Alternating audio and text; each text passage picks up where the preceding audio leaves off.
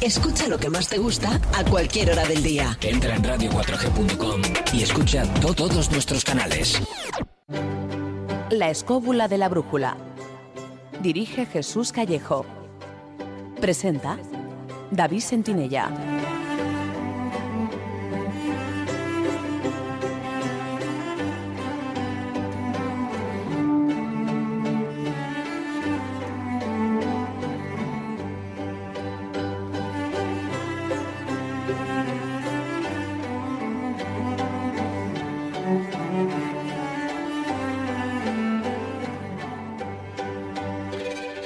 Buenas noches, saludos amigos, ¿qué tal estáis?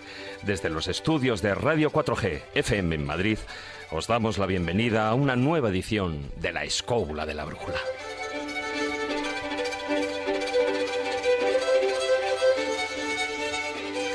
Para esta noche hemos preparado un viaje no apto para aquellos que seáis especialmente aprensivos y temerosos.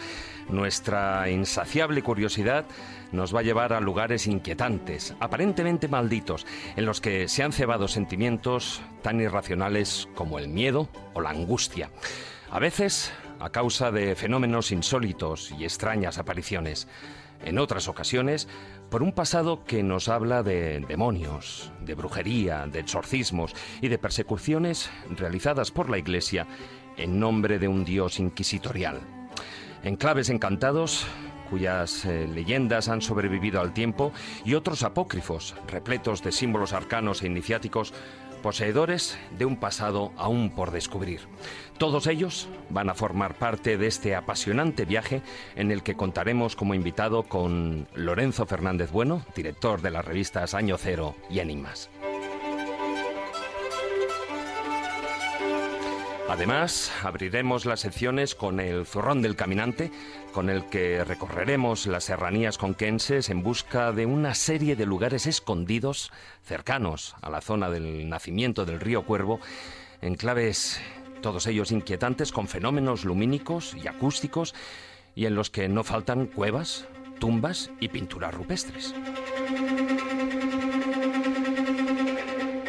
En el laboratorio del imaginante nos desplazaremos con Fernando López del Oso hasta Perú, a un lugar donde el misterio y el morbo se dan la mano, horadando el subsuelo de esa tierra. Hoy nos introduciremos en los túneles de Sacsayhuamán y Cuzco. En la sección Casos extraños y extremos, Fermín Mayorga tratará el tema de los niños desnarigados, una especie de marca de esclavitud utilizada por los moriscos durante el siglo XVII. Y como no, concluiremos el programa con las enseñanzas y moralejas de los cuentos de Callejo.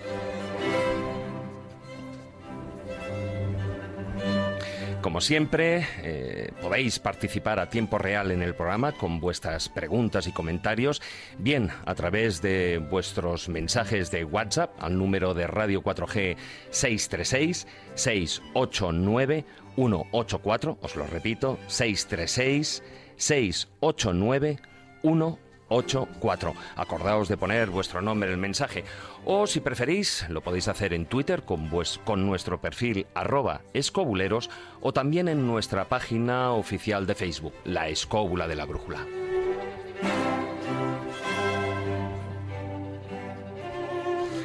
Dicho esto, y con la ayuda de Víctor San Román, que un día más nos acompaña a los mandos de la parte técnica, nos subimos en nuestra particular escóbula voladora para recorrer una geografía morbosa, poblada de historias apócrifas, fantasmas, brujería, demonios, exorcismos, pueblos malditos y muchos, muchos misterios. ¿Quién dijo miedo? Solo por hoy desterramos esa palabra de nuestro diccionario. Queridos escobuleros, comenzamos. Historia, leyendas, misterio, lugares mágicos. La escóbula de la brújula.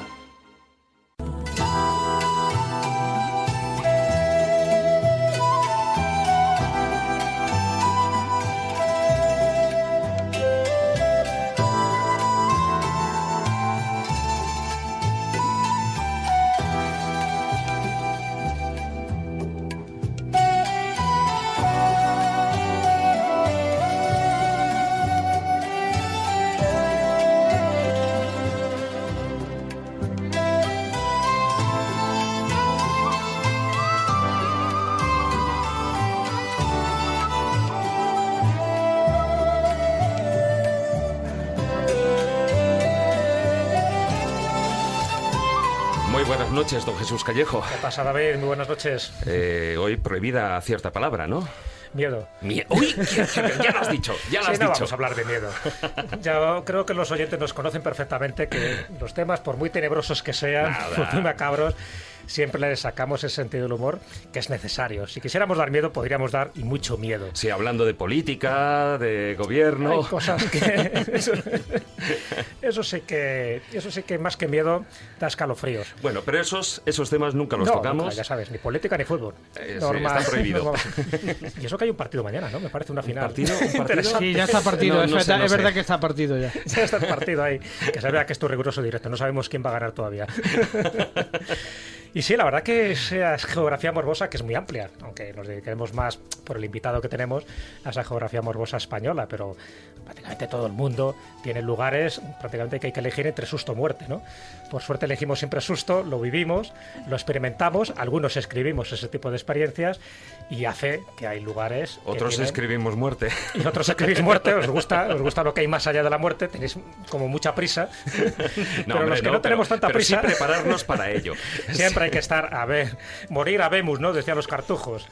Y, y ese, es verdad que no tanto la muerte, ¿no? Gira alrededor de estos lugares, yo creo que los oyentes se van a dar cuenta que más que la muerte es lo curioso, lo muchas veces eh, la leyenda que tiene espanto. Fíjate, y cuando utilizo la palabra espanto es una forma muy, muy genérica porque sirve para designar a algunos seres o para designar sencillamente la sensación que te generan algunos lugares que tienen un tipo de energía. Llámalo telúrica, llámalo una energía posiblemente eh, relacionada con la, el- con la radiación que hay en cada lugar. Por eso cada persona siente cosas distintas, objetivamente, pero también subjetivamente. Y luego también está la sugestión, evidentemente. Claro, pero lo... Que va de la mano de la superstición. Sí, pero eso está claro. O sea, eh, eso me pasa a mí y nos pasa a todos los que estamos Sí, en esta mesa. Cuando vamos a un lugar, dices, conviene contar antes la leyenda de este lugar y ya sé positivamente que sugestionas a la persona que va contigo o le dejo a ver qué pasa. Si le quiero sugestionar, está claro.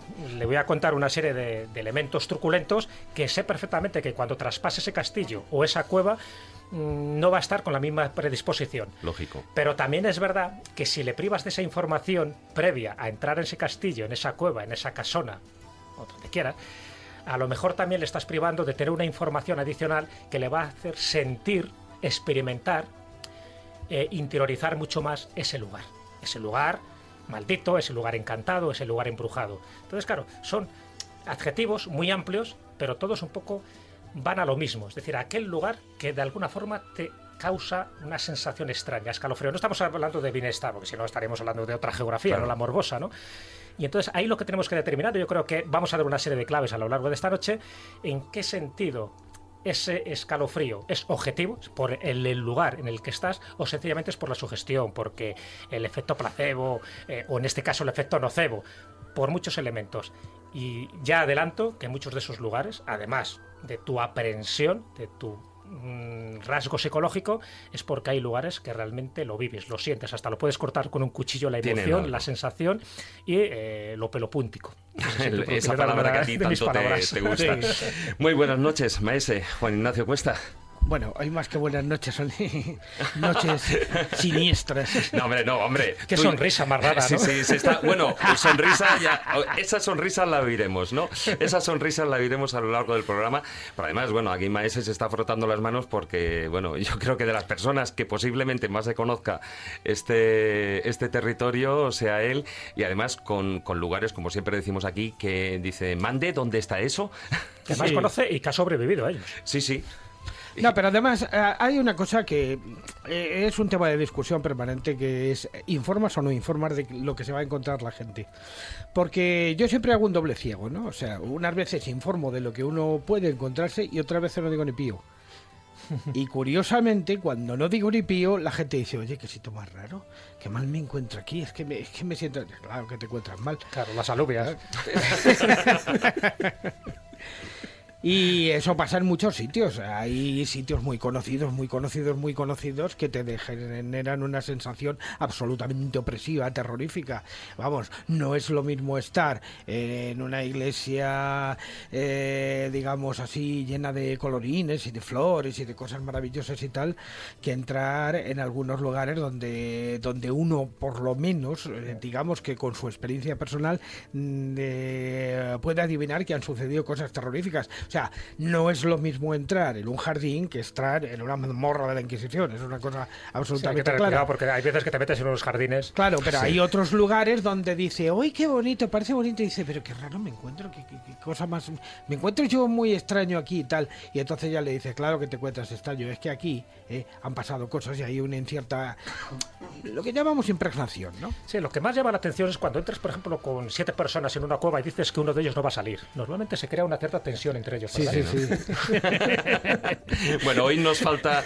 Hoy decimos, bueno, buenas noches a todos, menos a uno, a Carlos, que, que al final. Que, está por, ahí explorando que está por ahí por, por las carreteras de España. Por carreteras morbosas, seguro. Sí, seguro.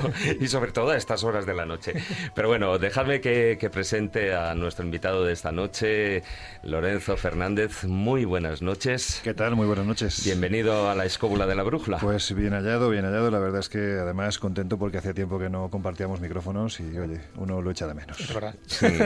Bueno, pues yo creo que todos eh, los que estáis escuchando el programa conocéis a Lorenzo, es director de las revistas Año Cero y Enigmas. Eh, presentó en Telemadrid eh, un espacio que era Rastreadores de Misterios, que también luego se dio en otras televisiones eh, autonómicas. Actualmente eres miembro de, La Rosa de los Vientos en Onda Cero y llevas escritos, bueno, un montón de libros a tus espaldas. ¿Cuántos más? 22, este es el 22 ya. 22, los patitos. 22, 22.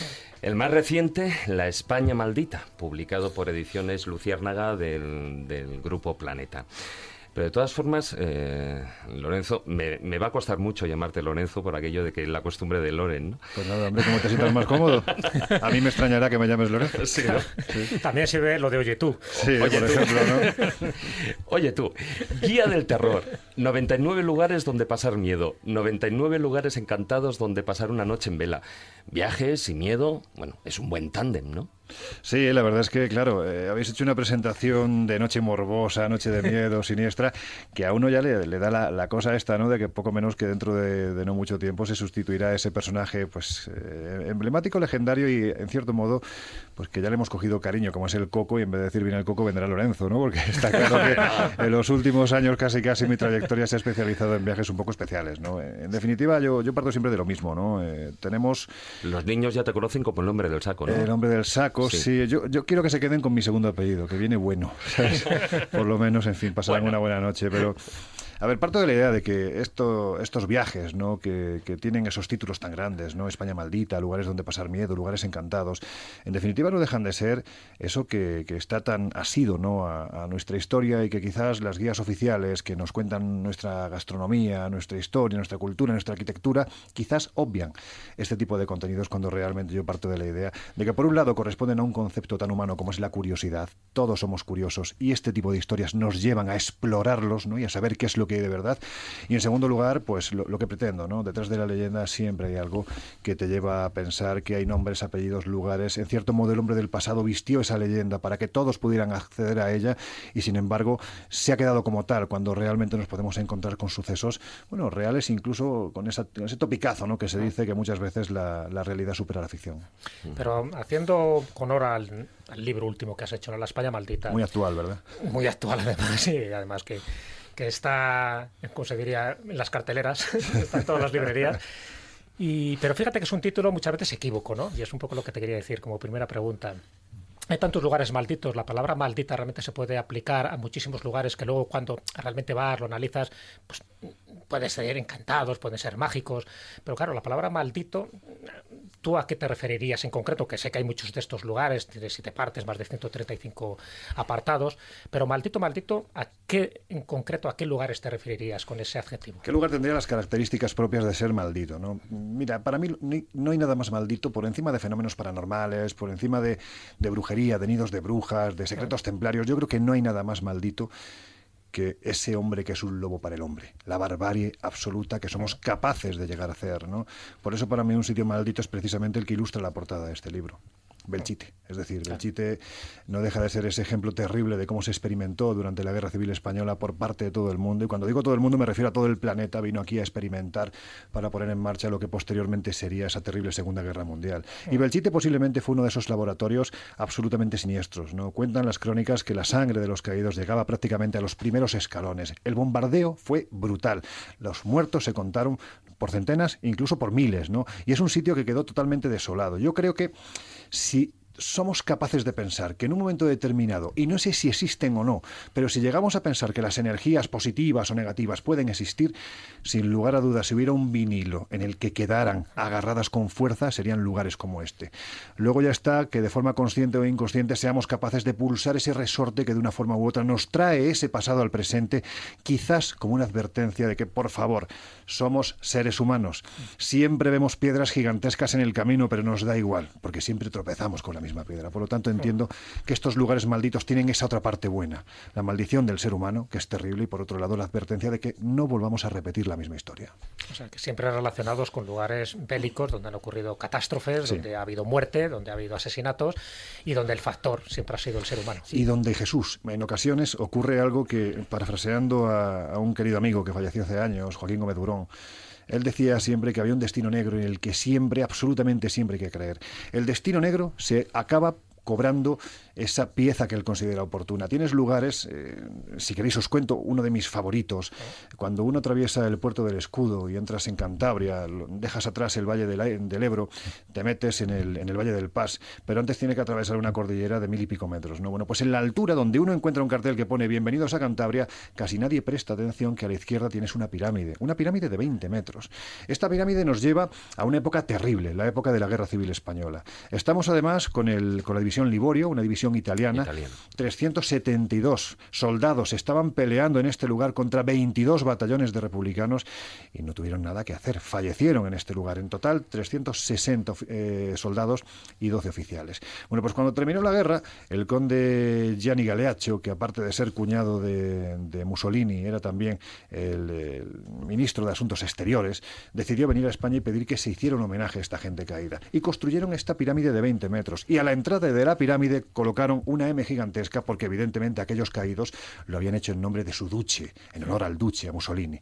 Bueno, pues en este lugar, en el año 71, cuando se convierte en ese sitio al que rendir homenaje, pues varios de los familiares de los caídos y algunos de los supervivientes de aquel asedio vinieron hasta este lugar para rendir homenajes. Hizo una misa, pues mucha emoción, mucho lloro, mucha lágrima, y descendieron el puerto del escudo. Y ahí es donde entra ese destino negro en el que siempre hay que creer, porque los supervivientes, los que no habían sucumbido víctimas de la metralla, de las balas, en fin, de la barbarie humana, sí lo hicieron cayendo por un barranco de 100 metros. El autobús se le rompieron los frenos, cayó por ese barranco, y desde entonces, a decir de quienes de esto saben más que yo, que son los investigadores que se acercan a estos lugares, que aseguran que en ocasiones notas gélidas manos que se posan en tu espalda, que se captan voces a través de grabadoras digitales, antiguas grabadoras de cassette.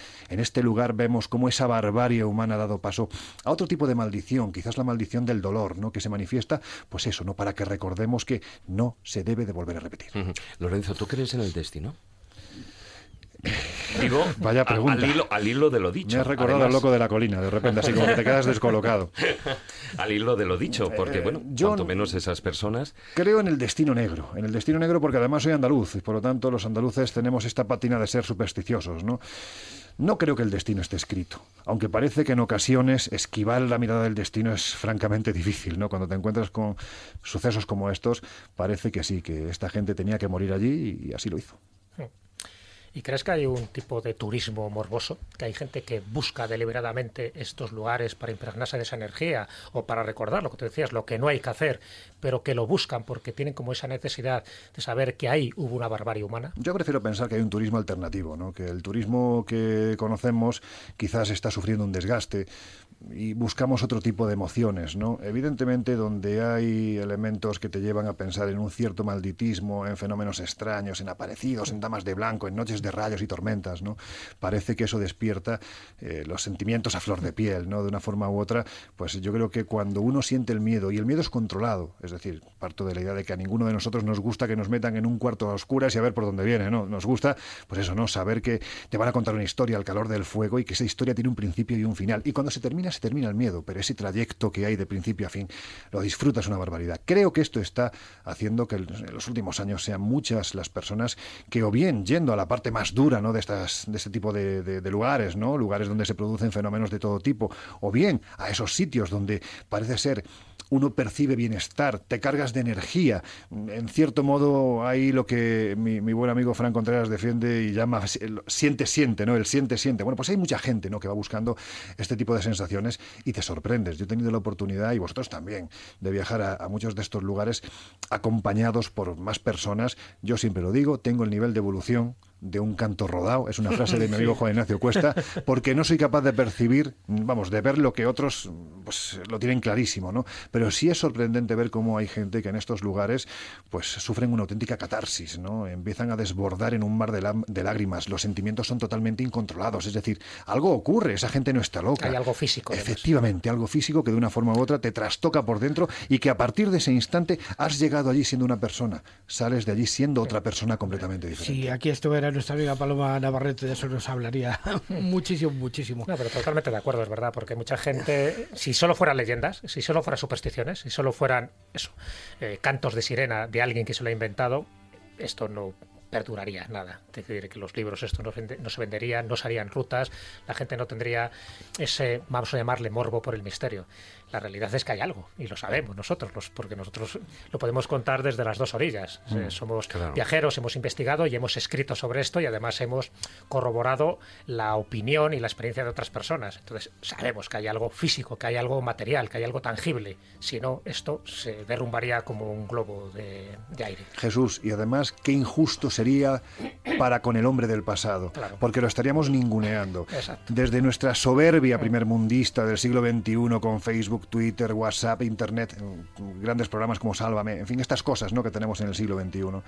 Es que parece que el hombre del pasado se metía en la cueva, se reproducía, dormía, cazaba y poco más. No, no, no. El hombre del, pasado, posiblemente lugares donde nosotros hoy en día tenemos estas percepciones, algunas positivas, otras negativas, o menos amables, vamos a dejarlo ahí, el hombre del pasado ya conocía estos lugares, por eso los sacralizaba, por eso en muchos de estos lugares, algunos son desconocidos, nadie sabe lo que hay ahí, pero sientes algo, lo que decía Juan Ignacio, algo que te conmueve o que te invita en ocasiones a que te marches, otros sí los conocemos.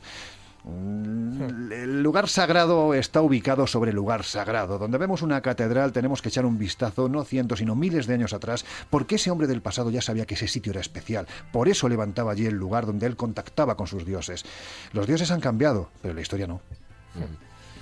Juan Ignacio, ¿querías comentar algo más? No, simplemente que, en esto siempre tenemos la distinción entre el lugar que tiene una historia y el lugar que no la tiene, pero que de repente dices, bueno, ¿y este lugar porque se ha despoblado? ¿Este lugar porque ha desaparecido? ¿Porque la gente no quiere venir aquí? ¿Qué es lo que ha pasado aquí para que eh, la gente haya decidido no estar aquí y marcharse a otras partes? Las razones son múltiples y tal, pero muchas veces hay una razón que nosotros no conocemos y que tiene que ver de alguna manera con esa energía telúrica, o sea, la influencia de la Tierra sobre sus habitantes que de alguna manera les ha dicho aquí ya no pintáis nada.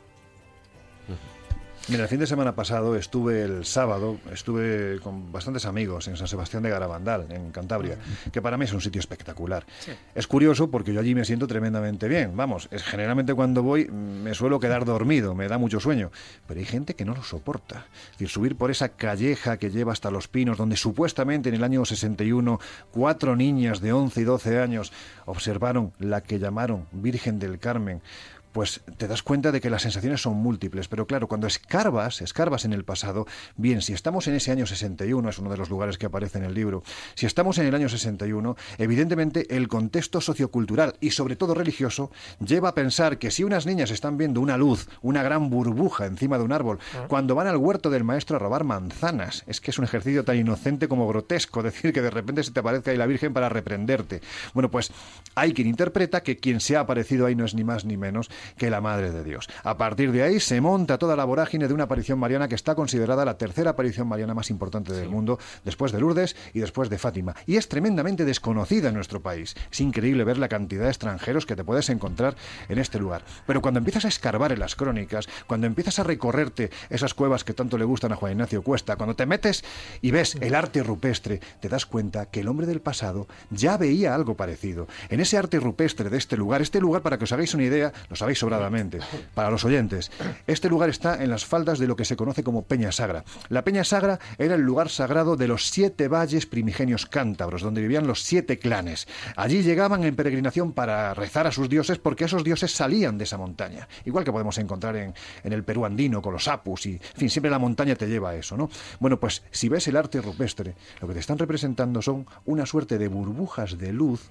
una serie de orantes que están rezando a esas burbujas que parecen salir de la montaña y luego, eso sí, otros personajes antropomorfos, digamos que un poquitín más altos de lo normal, ¿no? Bueno, pues es curiosísimo observar cómo en esta región, como en otras partes del norte, ¿no? La presencia, la aparición de este tipo de seres a gente absolutamente normal, como cualquiera de los que nos están oyendo, no como nosotros que somos muy raros, pero como cualquiera de los que nos están oyendo. Ese tipo de apariciones, ¿no? Pues Margarita Cajigas, en Escalante, año 76, eh, Emilio Ruiz Oribe, Puente San Miguel, de todas año maneras, 78, eh, les pasó lo mismo. eh, independientemente de que el fenómeno sea interpretado igual que la guerra, la historia la hace el vencedor y en este tipo de fenomenología, pues evidentemente, si transcurre durante el siglo XIX-XX, el ganador, por decirlo de una manera, Es o el Iglesia. representante es la Iglesia, con lo cual las explicaciones eh, son esas. Pero ¿y qué ocurre con los mensajes? Porque en el caso de Garabandal, mm, hombre, mm, mm, todos los mensajes, y bueno, igual que en otros lugares de, de apariciones marianas, desde Umbe hasta, bueno, digo, eh, haciendo referencia a los de España, em, todos los mensajes hablan de la figura de la Virgen, eh, de Jesús, de Dios, del castigo, etcétera, etcétera. Sin salirnos de- del tema de- del viaje, pero yo creo que ahí también hay una doble interpretación sobre lo que es el fenómeno. Por una parte tenemos eh, lo que, bueno, pues lo mismo que ha sucedido en, en- en- sucedió en, en Portugal, que no me salía el nombre, Fátima. en Fátima. Pero eh, el- lo que vieron realmente los niños a lo que luego se ha dicho que era. Pues fíjate qué diferencia había. pero, pero luego están en los mensajes y eso es lo que raya. Mensajes muy infantiles. Mensajes infantiles. Y, a- lo que- y apocalípticos. Claro, lo que pasa es que si, si analizas, por ejemplo, uno- nosotros hemos tenido, en- gracias a un cántabro extraordinario que es Fran Renedo Carrandi, nos puso encima de, de la mesa el diario secreto, por lo tanto el oficial, de una de las videntes, la más, la más carismática ¿no? de Garabandal, que es Conchita, era la mayor y era la que llevó un poco el cotarro cuando aquello ocurrió. ¿no? Claro, tú ves la verborrea que utiliza esta niña para tener 12 años y dices, vamos a ver, esta señora tenía que haber dado el premio Nobel. Es que está todo adaptado, adaptado para el entorno. Pero ojo, no solo para el entorno religioso, es que el entorno religioso también te lleva a un entorno político. Ese entorno político es un entorno que hay que combatir. Si Fátima surge en el 17 es porque hay una revolución bolchevique en, Claro. en el, en el este de Europa, Claro, ¿no? claro. Por lo tanto, siempre vemos que son, no es solo un elemento, estos son muchas piezas, muchos eslabones de una cadena que, bueno, es interminable. Bueno, es un puzzle demasiado grande, pero hoy hablando al hilo de, de lo que comentaba antes de esos lugares, por ahí también preguntaban si realmente existen lugares que sean malditos como tal. Como tal, sí, claro. Como tal. Luego hablaremos de uno que cuanto menos, además muy cercano o lindante por, por tu Por Jaén, sí. por Jaén, Jaén y Córdoba, sí. que, que bueno, que da mucho que pensar, ¿no? Que sí da. Ahora vamos a dar paso a las secciones.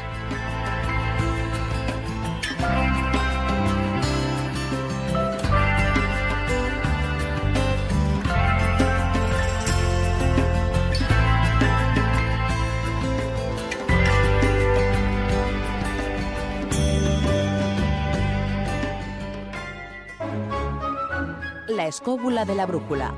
Dirige Jesús Callejo. Presenta David Sentinella.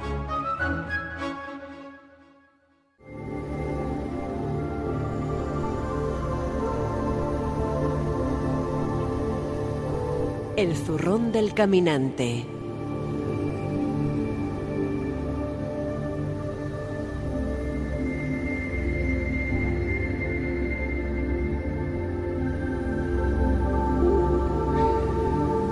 Maese, hoy eh, ese zurrón del caminante nos lleva por, por tierras conquenses y además en unos parajes, los cuales cuando tú antes me mandabas por un correo electrónico los nombres, bueno, todos, tanto Jesús como yo de tal, estamos alucinando por de dónde salen esos nombres, esa toponimia, por Dios. Bueno, vamos a ver, uno de los grandes auxiliares del investigador de misterios es el mapa es el mapa porque en sus, digamos, en sus versiones, digamos, más detallistas, que en España son concretas, sería la de 1.10.000, pero no disponemos de la 1.10.000 porque es de ámbito militar. Tenemos el 1.25.000, que es el que tenemos a nuestro, a nuestra, alcance. A nuestro alcance. Eh, nos vamos a encontrar una serie de nombres siempre que dicen, bueno, pero esto qué esto qué, yo veo este nombre aquí y a mí esto qué pasa que me llama, ¿no? Y entonces vas. Bueno, eh, hay muchísimos sitios, muchísimos sitios cuando uno entra en las carreteras secundarias en un lugar tan desértico como es España, porque España es un lugar desértico, ¿para qué nos vamos a engañar? Su orografía hace que grandes extensiones de terreno estén prácticamente abandonadas o estén olvidadas. Bueno, te refieres a los monegros, sí, pero como vayas a Cantabria y Asturias, bueno, no, no, deshabitado. Yo me refiero en deshabitado. Digamos que, digamos que en, en el centro mesetario, la zona del sistema ibérico y todo eso están prácticamente deshabitados y eh, la prueba es simplemente ver un mapa nocturno de luces de España para darse cuenta de que, el centro, excepto Madrid, está negro, negro como el azabache, ¿no? Bien, cuando uno se plantea andar por estos sitios y tal, uno se va a encontrar una serie de carteles, una serie de indicaciones, nombres de pueblos y cosas que dicen yo pa' ahí voy. Hmm. Habrá gente que le da igual, no quiera ir, pero hay gente que dice esto a mí me llama, por alguna razón. Eh, uno de los parajes, digamos, más habitados, o que más, eh, quiero decir, más visitados, que pero que más famosos han hecho en los últimos, los últimos tiempos por su belleza, sobre todo en época de primavera, es el que llaman el nacimiento del cuervo, en la Vega del Codorno, cerca de Tragacete, en la provincia de Cuenca. Pero pocos se fijan cuando van por la carretera que hay un cartel a la derecha que dice Monte las huesas del vasallo a la mayoría de la gente dice, no, es que yo no voy a ir. a ti te dicen las huesas del vasallo y Pero a mí, me dice, a mí me dice las huesas del vasallo y vamos, voy como loco al lugar a ver qué son. A rendir vasallaje. Claro, las huesas del vasallo. Y luego uno se encuentra que no hay huesos ni hay vasallos, sino que las huesas en el fondo son una serie de tumbas rupestres, porque una huesa en el fondo es un agujero donde se mete un cadáver. Y los vasallos, no son como tales unos vasallos, unos criados, algo así. No, los vasallos son unas formaciones de arenisca roja absolutamente, eh, digamos, trabajadas por el agua de lluvia en todos estos lugares. Y luego ya empieza uno ya a indagar por allí, se encuentra con el típico pastor de la montaña y dice, ¿qué amigo? ¿Usted ve algo raro por aquí? La pregunta, dice, sí, hombre, sí, aquí hay un lugar que, que es muy, muy, muy para allá, ¿eh? No vaya usted de noche que lugar ese se dice, mire usted, este es el ceñejo del duende. Claro. Le, dijeron ceñejo y, y, entró también otra vez ahí. atrapo. Digo, y eso del ceñejo del... Dice, ahí, ahí abajo el río donde, donde está la cueva, porque todo aquello está mm, excavado por el río Excavas. O sea, está claro que es un río que genera una morfología del terreno porque es un río escultor mm. de la propia montaña. Se llama el río Excavas, pero además es que ha excavado totalmente todo aquello. Y llegas al ceñejo del, duende, del duende y te encuentras que un ceñajo en el lenguaje, digamos, con queso de la zona, una zona que, por cierto, eh, sería la serranía de Cuenca técnicamente, pero que todo el mundo le llama el rodeno o el rodezno, que es por la abundancia de los pinos rodenos que hay eh, en toda la zona, porque son bosques inmensos, son bosques que, que llegan prácticamente desde Cuenca, eh, Cuenca capital hasta la zona de Motilla del Palancar. 200 kilómetros prácticamente de miles de hectáreas de pinar. El señajo realmente lo que es es un abrigo, un abrigo que no se llega a transformar en cueva, simplemente un abrigo de esos que uno se mete cuando se pone a llover un poquito y tal. Como sería a lo mejor la marquesina de un autobús, ¿no? Y en el ceñejo del duende, eh, ¿qué es lo que había? ¿Por qué hay un duende? Dice, bueno, porque es que había dentro un hombrecillo, un hombrecillo pintado. Y claro, ahora llegas y no se le ve el hombrecillo, no se ve claramente, pero sí se ven unos ciertos restos de pintura. Y dice, claro, es que aquí lo que había era una pintura rupestre de algo. Y se le llamó siempre el ceñajo del duende. Pero la leyenda ya se empieza a crecer cuando dice, es que si va usted de noche, el duende del señajo se ríe. ¿Cómo que se ríe? Sí, sí, se ríe por la noche, se escuchan unas carcajadas tremendas. ¿Qué tipo de risa, por ejemplo? Del duende, una risa como que... una cosa parecida a esto. Y además dice, bueno, ¿y, y qué más tiene este monte? Así raro, le dice, bueno, este monte tiene una historia, era ya por el año del hambre y tal, porque allí te lo llaman el año del hambre, que más o menos yo calculo que era la zona de los tiempos de la Segunda Guerra Carlista, que parece ser que... Bueno, de la posguerra, de la guerra civil también, hubo mucha hambre. ¿eh? hubo muchos años A lo mejor no hace falta remontarse tan atrás. No, pero esto sí se refiere a aquello porque habla de que andaban por allí las tropas del general Cabrera. Entonces estamos hablando Ah, bueno, de... sí. Sí, claro, si habla del Cabrera, sí. Estamos hablando de la guerra carlista. Entonces parece ser que alguien eh, por allí, pues, pues uno, un pastor y su mujer fueron asesinados por las tropas o por alguien o por lo que fuera y tal. Y que a partir de ese momento se empezaba a ver por las noches dos figuras que se juntaban por allí, dos especies de duendes que, que hacían que no fuera aconsejable por las noches a, a que... O sea, como una especie de luz de mafasca, ¿no? Una cosa Sí, a- algo parecido.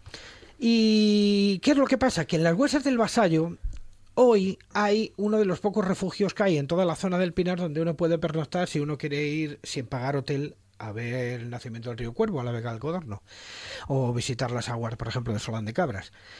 Entonces, cuando tú vas allí por la noche, porque justo está encima de la zona del ceñejo del duende, dices, vamos a ver si escuchamos la, risa, la, risa de, la risa del duende. Y efectivamente algo se escucha, algo se escucha. Y ahora lo vamos a escuchar justamente al final de la sección. Sí, Es no digas que, ¿eh? No digas que. Algo que se ríe. Y ahora contaremos exactamente lo que es.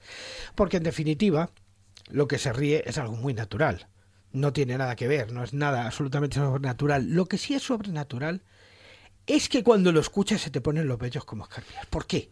Porque en el fondo lo que pasa es que te das- está despertando dentro de ti tu, tu animal, tu espíritu ancestral, el miedo, el Ah, miedo vale, a ese sonido, a ese sonido de ese animal que en el fondo es un mensajero de la muerte en la tradición de los países. Es el Ankou, por ejemplo, de los países anglosajones o de la zona del centro de Europa. Ese Ankou, en este caso, representado por una risa que yo creo que deberíamos poner ya. Escuchemos la risa.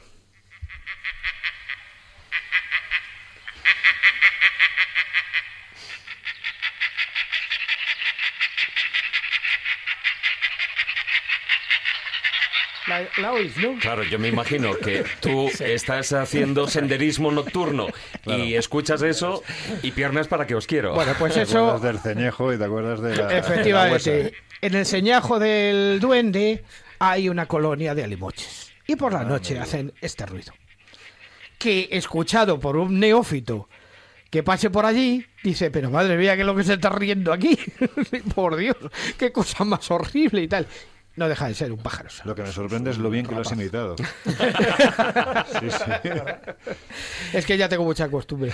Oye, y luego también hay otras, eh, por esa zona nos ponías en el correo el ceñajo del arte, El señajo del arte, bueno, es el una... Prado Pajar, esos el Prado, que... el Prado Pajar es uno de esos tantos lugares en España donde hay un montón de huesas o tumbas, o tumbas rupestres y tal, desde tiempos inmemoriales, pero es que en este caso concreto no son de origen medieval, sino son de origen calcolítico. Es como si la cultura de los campos de urnas hubiera llegado a esta zona del rodezno conquense y hubiera dedicado allí a colocar las urnas en vez de cavadas en la tierra en las oquedades o, en las pequeñas cazoletas que agua monta en las piedras areniscas de la zona. Ten en cuenta que estas piedras areniscas que allí se llaman vasallos o por ejemplo en la zona de Guadalajara se llaman milagros son muy habituales de esa zona y de la zona por ejemplo de Molina de Aragón. La piedra arenisca trabajada por el agua eh, de lluvia, por el viento y por el hielo genera formas como la ciudad encantada de Cuenca, como las muchas ciudades encantadas que hay, pero en este caso en el Rodezno, por ejemplo, el famoso ceñajo del arte es que es una es una locura, es que es que es como una ciudad de estas tipo Tolkien, pero hecha en la roca por el agua y por el por el viento y por los agentes atmosféricos. Yo me estoy imaginando estar ahí en un ceñajo, que te venga un tío unicejo y que te haga la risa de, de la limoche y sales de allí despavorido. Pero vamos, ¿Habéis visto te- con te qué vas- habilidad eh, Sí, sí, nos ha puesto Hombre, todos mirando, mira- mirando a Cuenca? Sí, sí, mirando a Cuenca y espérate, espérate, sales corriendo y te vas a, De todas a- maneras, a la tener- cima de Matasnos. Matarnos sí, matarnos ya. es- Fíjate no, bueno, Otro topónimo de los suyos. Tiene unas cuantas cimas, Matarnos. Matarnos es una cueva de, de incisión de incisión horizontal con muchas verticalidades dentro. Tiene tres o cuatro cimas de 90 metros, más una de 60, más un pozo 25, en fin. Es una de las cuevas más complicadas de andar porque es un romperrodillas. Es la cueva Matarnos es de esas que para un espeleólogo son duras, duras porque eh, terminan matado completamente. Y la cueva de Matarnos, pues no sabemos exactamente de dónde viene su nombre, pero algo tendría que ver con los burros. O cualquier Pues yo me imagino que más de uno se caería por esas cimas. Lo que sí que es cierto, burro, ¿no? lo que sí que es cierto es que no olvidemos que estamos en una, pro- una, una provincia en cuyo escudo vamos a encontrar una copa sobre la cual hay una estrella brillante. Y eso nos hace ya entrar en unos elementos mágicos que quizás vayan más o vayan más lejos de lo que parece. O sea, serían, dicen que es la luz de Navidad, la luz de la estrella de Oriente. Yo más bien creo que allí lo que hay es mucha luz popular, ¿verdad que sí? Bueno, bueno, no me toques los escudos, los, los blasones, porque además me conozco bien toda esa historia y además habría que relacionarla y nos desviaría del tema, ¿no? Pero bueno, Bueno, es cierto que hay que fijarse, como tú bien dices, en la toponimia, hay que fijarse también en las leyendas y hay que Sí. fijarse en algunos escudos, en algunos blasones heráldicos. Y es cierto que donde aparece una estrella, normalmente está relacionado con una leyenda, con una luminaria y normalmente con Sí. un acontecimiento sobrenatural. Nombres que en el caso de Cuenca además te puedes llevar también a la paleontología, porque es una tierra muy rica en yacimientos de estas características, ¿no? De hecho, una especie de dinosaurio absolutamente propia de, de nuestro país, un cuerpo entero, muy parecido al velociraptor, se encontró en la Sierra de Cuenca y le pusieron, claro, era difícil de pronunciar, le llamaron Pepito, ¿no? Los, los que estaban trabajando Es allí a pie de, de piqueta, pero el nombre era Concavenator corcovatus, con lo cual nos podemos hacer una idea de que los nombres allí son duros. Bueno, de todas maneras, toda la serranía de Cuenca tiene tantas cosas que ver y tan extraordinarias que no nos vamos a poner a hacer aquí un, un- un inventario, pero yo recomendaría, si alguien va por allí, que vayan al Parque Ar- Arqueológico de Villar del Humo, que es impresionante. pasada, sí. Ahora sí, dispuestos a andar, porque allí son kilómetros, kilómetros de selva. Creo que tú y yo nos vamos mañana a Cuenca, ¿no? Sí. Sí, mañana nos vamos a Cuenca, pero, Pero no, por no- separado, ¿eh? no, vamos, no vamos esta vez mucho Bueno, de investigación, me, me sino con la estáis familia. empezando a preocupar. Os vais a Cuenca, te ha puesto mirando a Cuenca, esto ya... Visitaré, por cierto, la Catedral de Cuenca, que le llama la Catedral de la Luz, Sí. que tiene muchos misterios, entre ellos el famoso ovni de la Catedral de Sí. Cuenca, que está en el altar de Santa Bárbara. Claro. Algún día contaremos esa historia. Bueno, pues seguimos con el programa.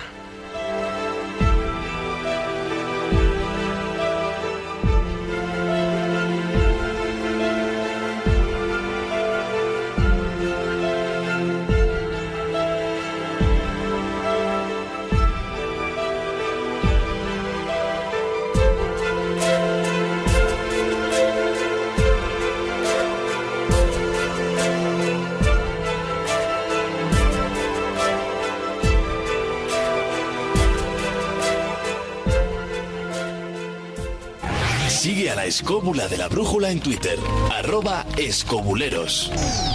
Con una barbacoa, con un helado, con un chapuzón, con una larga siesta, haciendo el primer gazpacho o incluso con una pancarta atada a una avioneta. ¿Y tú? ¿Cómo le vas a dar la bienvenida al verano?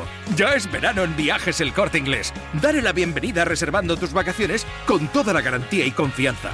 Costas, islas, cruceros, circuitos, Europa y todo con mejor precio garantizado, pago en tres meses y hasta un 30% de descuento. Bienvenido verano. Ya es verano en Viajes El Corte Inglés. Consulta condiciones. La escóbula de la brújula. El laboratorio del imaginante.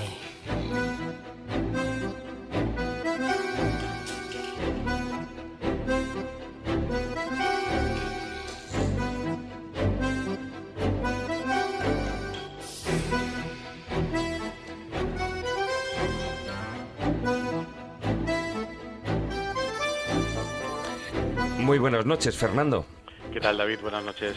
Muy bien, hoy abandonas ese, ese laboratorio del imaginante, o cuanto menos no lo abandonas, te lo llevas a cuestas, porque has decidido cruzar el, el charco e irte ni más ni menos que a tierras peruanas para bueno para hablarnos de, de un, de un lugar con una riqueza arqueológica brutal. Sí, hoy con, con este tema de, de la geografía morbosa, eh, yo pensaba que los túneles de Cuzco y de Sacsayhuamán tenían ese, ese valor extra que hacía que trascendieran la condición de pura arqueología para, para meterse ya un poco en el morbo, ¿no? Porque tiene todos los elementos para conformar una historia en la que hay tesoros escondidos, hay gente perdida y, muchas aventuras. Además, fíjate, Fernando, que cuando hablamos de Perú, también de otros países, ¿no? Pero es más o tan interesante lo que no se ve que lo que se ve. Y en este caso, Perú está ahora dado de túneles, de, esas cavidades subterráneas repletas, ya no digo de tesoros, pero sí repletas de cantidad de leyendas que nos ponen en consonancia con las distintas culturas precolombinas, en este caso de los Andes. Sí, y aquí estas, y estas leyendas de Cuzco y de, y de Sacsayhuamán, que es la fortaleza o fortaleza o templo, no se sabe muy bien qué, que era quizá más templo que otra cosa, que está, que está en, sus, en sus aledaños. Eh, aquí no tenemos simplemente leyendas, sino que a veces tenemos la propia historia, ¿no? que, nos, que, nos, que nos va dando datos más precisos. Se cuenta de, de por ejemplo, que la ciudadela o, este santuario era grande como una ciudad y que hacía falta una semana para conocerla bien, eso decían los cronistas, y que debajo tenía un sistema de túneles y pasadizos secretos en el que nadie se atrevía a adentrarse sin, sin un guía eh, adecuado y que algunos de estos de estos eh, pasadizos llevaban hasta Cuzco, donde a su vez había una, un propio sistema de, de una red de, túneles que conectaba lugares importantes en torno a la Huacaipata, que es lo que hoy es la Plaza de Armas, y estos lugares eran el Coricancha, eh, donde estaba el Templo del Sol y que era el lugar más importante del antiguo Cuzco y que tras la conquista fue ocupado por los dominicos y donde ahora está el, el Templo de Santo Domingo. Y en torno a esta plaza de armas, en torno a la Huaquipata, eh, se levantaban los palacios de diferentes incas y hoy están en ellos pues la catedral, la iglesia del triunfo, como vemos una cultura se, se pone encima de las otras y se dice en esas crónicas que había unos pasadizos que comunicaban estos palacios entre sí y también con el Coricancha y que había un, un sistema que también lo comunicaba con el propio Sacsayhuamán y esas entradas, claro, eran, eran secretas. Ahí se han hecho estudios con georradar, ¿no? Sí, se han hecho estudios tanto en Sacsayhuamán, donde se ha, confirmado que hay, que hay eh, algunas construcciones debajo, como en el propio Cuzco, ¿no? Y, esto en los tiempos recientes, eh, lo cual despertó bastantes controversias, eh, porque se sospechaba que, andaban detrás del tesoro perdido de los incas y, como era un, español el, director del proyecto, hubo casi una revuelta popular y, bueno, el tema acabó bastante controvertidamente. Pero todo esto, antes de las últimas investigaciones que se han hecho, ¿no? entre ellas también estuvo ahí implicado no solo tu padre, sino también Javier Sierra, todo esto empieza un poco en 1624, ¿no? cuando tres hombres se meten ahí en esa gran chincana grande, en Sasahuamán, y a partir de se, se dan cuenta de algo que todo el mundo sabía, por lo menos el rumor era cierto que los incas, y posiblemente antes que los incas, otro tipo de culturas, se comunicaban a través de estos túneles subterráneos donde guardaron pues gran parte de su tesoro. Estos tres hombres al final desaparecen, pero siempre eh, esa leyenda, junto con la historia, como tú bien comentabas, siempre ha estado ahí flotando en el ambiente hasta llegar al momento de que se ha comprobado que esos ha, ha estado, ha estado porque, porque mira, eh, hay un par de historias muy, muy curiosas que hablan de que efectivamente ese tesoro perdido de los incas pueda estar en, en, los subterráneos de, de Cuzco, ¿no? Eh, se sabe lo de Atahualpa, cuando el Pizarro le captura, pide el rescate y empieza a fluir el oro, manda a los emisarios Pizarro eh, para hacer inventario y lo que encuentran en Cuzco, en el Coricancha, es, es una auténtica locura. Un, un templo revestido por planchas de oro y de plata, un jardín de oro y, todo aquello desaparece en el momento en que matan a Atahualpa, se quedan las planchas, se quedan lo que no se puede transportar, pero el tesoro desaparece. Y hay un par de historias del siglo XIX en el cual se, se cuentan como, como, como, posiblemente está ese tesoro ahí debajo. ¿no? Uno, un descendiente de los incas que se casó con una española que le recriminaba su pobreza y él, ni corto ni perezoso, la llevó de paseo con los ojos vendados eh, por, los, por las callejuelas y, en un momento dado por los subterráneos de Cuzco y le enseñó un tesoro del cual luego nunca le dio nada. Cuenta la mujer eh, que lo mandó detener y él se, cuando fueron a aprenderle ya se había escapado, que en un momento dado declaró que oyó, escuchó el rumor del agua y efectivamente hay dos ríos que recorren eh, eh, eh, la, ciudad de Cuzco y en esos, en esos aledaños podía estar el, tesoro.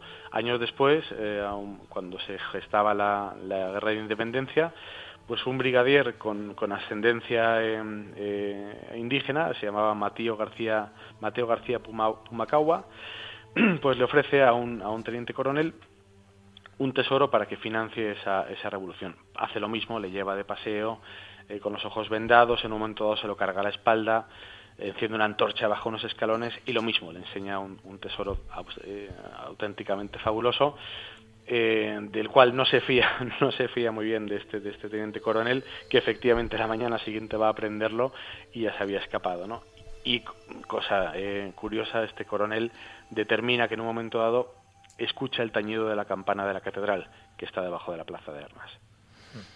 Entonces, con esas dos historias, pues claro, podemos imaginar que, como bien decías Jesús, eh, empiezan muchos aventureros a meterse por esos, por esos túneles y, pierden, van perdiendo la vida hasta que en el siglo XVII, perdón, a principios del siglo XVIII, dos estudiantes, uno que se llama José Sebastián y otro que, no, no recuerdo el nombre, hacen lo mismo, ¿no? Se meten por el único acceso conocido a la red de túneles, que está en Sacsayhuamán, precisamente en la, debajo de la Chincana Grande, y se meten con, con sus cuerdas, sus linternas, bueno, sus lámparas, etcétera, y pasan los días y, no aparecen y se les da por muerto hasta que a los 10 días, en plena misa, se escuchan unos golpes sordos detrás del, altar, el, el, altar mayor del templo de Santo Domingo y cuando lo descorren aparece este hombre, José Sebastián, que había perdido la razón pero que sin embargo llevaba en sus manos al menos encontró y encontró la salida al menos. Encontró la salida exactamente. perdió la razón pero encontró la salida y no solo la salida sino que también al parecer encontró el tesoro porque llevaba una mazorca de oro macizo como las que había en el choclo de oro no famoso fíjate que has dado un dato yo creo que muy interesante para entender eh, lo que es una geografía morbosa, ¿no? La geografía morbosa, en este caso que estamos hablando de túneles, de tesoros, de civilizaciones a veces desconocidas, siempre hay un componente trágico, hay una especie de maldición alrededor de esa búsqueda del tesoro, hay muertes. Y todo eso es lo que tiene que sortear el auténtico buscador, o sea, porque no es fácil. Podemos decir multitud de lugares donde hay tesoros, según las tradiciones, incluso según el libro del Ciprianillo, pero luego el que va siempre le acarrea alguna desgracia, o bien porque no está preparado, porque no tiene los conocimientos adecuados, porque no tiene la conjunción astrológica, o por sencillamente porque es un ignorante de tomo y lomo, o sencillamente porque es falso el tesoro. Pero ese componente de esa geografía morbosa, cuando vas buscando lo imposible, lo maldito, lo que te quiere enriquecer de forma rápida, casi siempre lleva aparejada o bien la locura o bien la muerte. Pues en, este caso a este pobre le sucedieron las dos cosas, porque al poco de salir murió. claro, le, dura poco la alegría al pobre. Bueno, la locura le duró. Oye, y de todas maneras, eh, bueno, por supuesto que la, historia eh, de, estos túneles de Salsuamán tienen todo un morbo, sobre todo por toda la gente que ha entrado. Y, y no ha salido, o cuanto menos solo ha salido uno. Y, pero toda esta geografía morbosa de la que estamos hablando guarda también vinculación, por supuesto, con, la obra de, tu padre, que además acaba de ver la luz, ¿no? Viracocha, la crónica. Los dentro de esa biblioteca o nueva biblioteca de Fernando Jiménez del Oso. Sí, sí, la verdad es que, mira, lo escogí por varias razones, ¿no? La primera es que se, lo acababa de leer, es decir, cuando me planteaste el tema eh, eh, del programa, acababa de, releer la novela de Viracocha que, que, como bien decís, sacamos con, con Luciérnaga, con, la editorial con la que hemos pensado recuperar todos los, libros y todo el material que, que escribe mi padre, empezando por los libros que publicó con Planeta en su momento, que fueron Viracocha y el síndrome OVNI, y luego siguiendo pues seguramente con lo que con lo que sacó en, los coleccionables de espacio y tiempo eh, acabando por los últimos libros eh, posiblemente recuperando eh, los irigoyos de, de, enigmas con, y, también con los dibujos y que pudo hacer en su momento y, precisamente como digo, pues eso, releyendo el de, el de Viracocha me encontré con, con esta historia, ¿no? En la que él, en la novela, que, que, está basada en el viaje de rodaje de, de la serie de, del otro Perú, eh, bueno, pues eh, nos acordamos de esas imágenes, como él se mete por debajo de, la chincana grande y logran progresar un poco, y en la novela eso sirve de base para una secuencia un poco más, un poco más emocionante. Y también eh, esa, esa secuencia, la chincana grande, los túneles de Cuzco, también los usaba yo en, la novela mía de, del Templo, de, la Luna. Templo de la Luna. Sí, que tiene un valor especial, porque para mí Perú fue el primer, eh, digamos, el primer tema del misterio, eh, de los temas que se ocupaba mi padre en, su momento, de los que le apasionaban y que al final ya forman parte de mi propio bagaje. El primero que me pude yo eh, estudiar en profundidad y hablar con él de tú a tú. Yo recuerdo eh, con un cariño tremendo una noche en su despacho comentando bueno, hablando yo de los libros que me había mandado leer y, de los que le iban robando del despacho, algunos de los ortodoxos y otros de los heterodoxos, y yo le decía, oye, pero esto que están escribiendo aquí, en esto es una auténtica locura, por esto, por esto, por esto, esto es incorrecto, tal. Y de repente me miró con, con una ternura, le cambió el gesto totalmente, y, y, fue la primera vez que me miró de esa, de esa manera, ¿no? Empezábamos a hablar un idioma un idioma común. Entonces, yo creo que por eso en la primera novela escogí precisamente yo hablar de, de Cusco ahora ha sido eh, conectar y con, con él, ¿no? Leyendo eso. Y, luego también el, el, darme cuenta cómo lo he incorporado, ¿no? Es un, eh, se cierra el círculo, porque mira, buena parte de los datos que de los que he comentado yo hoy aquí eh, los saqué, de, no de sus novelas, no de, no de sus libros, sino de la documentación de la novela mía, ¿no? Eh, es, es ya, ya, ya, os digo que para mí un, un destino Cusco eh, que tiene un, un, significado muy profundo. Muy Además presentáis, ¿no? La Biblioteca Fernando Jiménez de los este fin de semana. Sí, sí, sí. La, tenemos una mesa redonda el domingo. Eh, mira, aprovechamos para invitar a todos los oyentes que se quieran que se quieran acercar. Será de, de una a dos en la, en la, en la Feria del Libro. En ¿no? la Feria del Libro de Madrid, exactamente, en el Retiro, en la que carpa estrena, que pone la se propia estrena Feria mañana. del Libro. Bueno, hoy. Hoy la ha estrenado la reina, Leticia. Sí. Y, y, mañana, y mañana, bueno, pues ya con de pleno público, ¿no?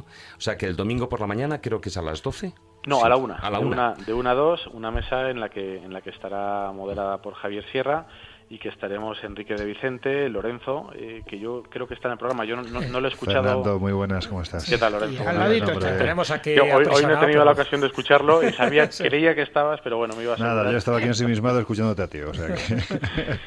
Pues estaremos, y estaremos con, con, un servidor y, y a, charlando, haciendo un pequeño homenaje a mi padre y, y presentando también la, la, colección. Los dos primeros libros que han salido ya a la luz, en Viracocha, Crónica de un viaje probable, y el otro que es el síndrome, el síndrome ovni, ovni sí. una cosa que muchos de, bueno, la gente más joven, los oyentes más jóvenes, eh, posiblemente no sabrán, dado todos los, los, reportajes y series que hacía Fernando, pero era un gran investigador del fenómeno ovni.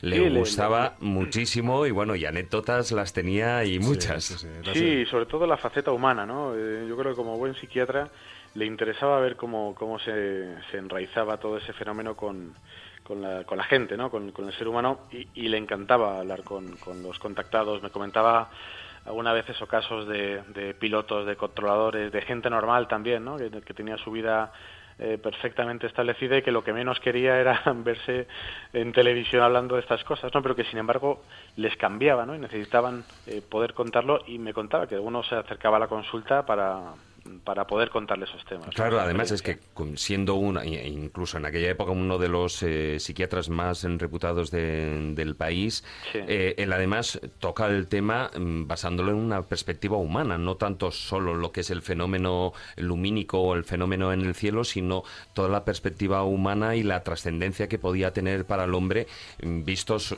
sobre todo también mirando hacia el pasado. Sí, porque mira, eh, Viracocha es el, el, nexo de unión entre, entre los dos libros, ¿no? Porque en un momento dado él plantea la posibilidad de que, de que estos antiguos dioses de la humanidad, dioses con, con minúscula, sean, sean quizá más humanos de, de, lo que podamos pensar, ¿no? Y cuando dice humanos lo hace en un sentido amplio, refiriéndose a, a la posibilidad de que fueran de, de civilizaciones más, más avanzadas y que en un momento dado eh, de, emprenden un camino de, de, enseñanza a otros pueblos más atrasados o que sean humanos o hermanos eh, cósmicos eh, que vengan de otros planetas a hacer esa labor de, de enseñanza, ¿no? Y entonces Viracocha tiene mucho, mucha verosimilitud, ya daría para un programa entero eh, la famosa ruta de Viracocha, en la cual eh, se ejemplifica cómo más que un personaje de leyenda pudo ser un personaje real, ¿no? Entonces él vincula el fenómeno ovni, por ejemplo, con esos antiguos dioses y cómo nos pudieron influir y, y, les manda en un momento dado a hacer las cósmicas puñetas porque, puso de moda porque padre, en un momento, sí, claro, y en un momento dado como el que estamos ahora de transición de tan delicado, ¿por qué no aparecéis de una vez, no? Este striptease que hacéis con las cámaras y con los aviones, de ahora aparezco, ahora no. Bueno, mostraros de una vez, oíros hacer cósmicas puñetas. una frase, bueno, o cuanto menos una forma de expresarse muy suya, muy suya. Los que le conocimos, vamos, lo podemos confirmar a fe ciega. Bueno, Fernando, un placer tenerte de nuevo otra vez más aquí en la sí. escuela. Ha, sido un placer para mí también estar con vosotros. Y bueno, y los oyentes ya saben, el domingo a la una ahí en, en la Feria del Libro, En en, la el carpa, parque, ¿no? en la En la carpa, carpa- en la carpa el- central, del Parque del Retiro. Un abrazo. Uno, otro para vosotros. Noches. Fernando. Hasta luego. Adiós.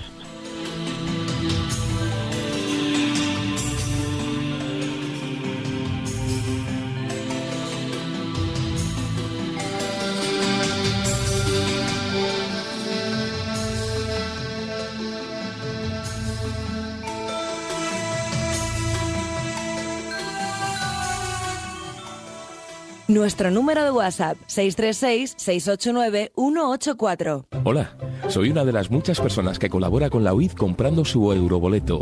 Por tan solo un euro diario, ayudas a muchas personas con discapacidad y al mismo tiempo tengo la opción de hacerme millonario. ¿Y a ti no te gustaría serlo? Organización Impulsora de Discapacitados 902-113-883. Si eres discapacitado, llámanos. Si no lo eres, apóyanos. Contamos contigo. La escóbula de la brújula. Dirige Jesús Callejo.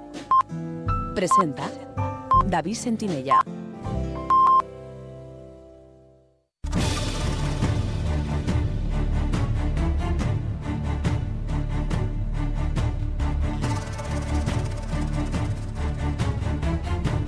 Comienza El Filandón.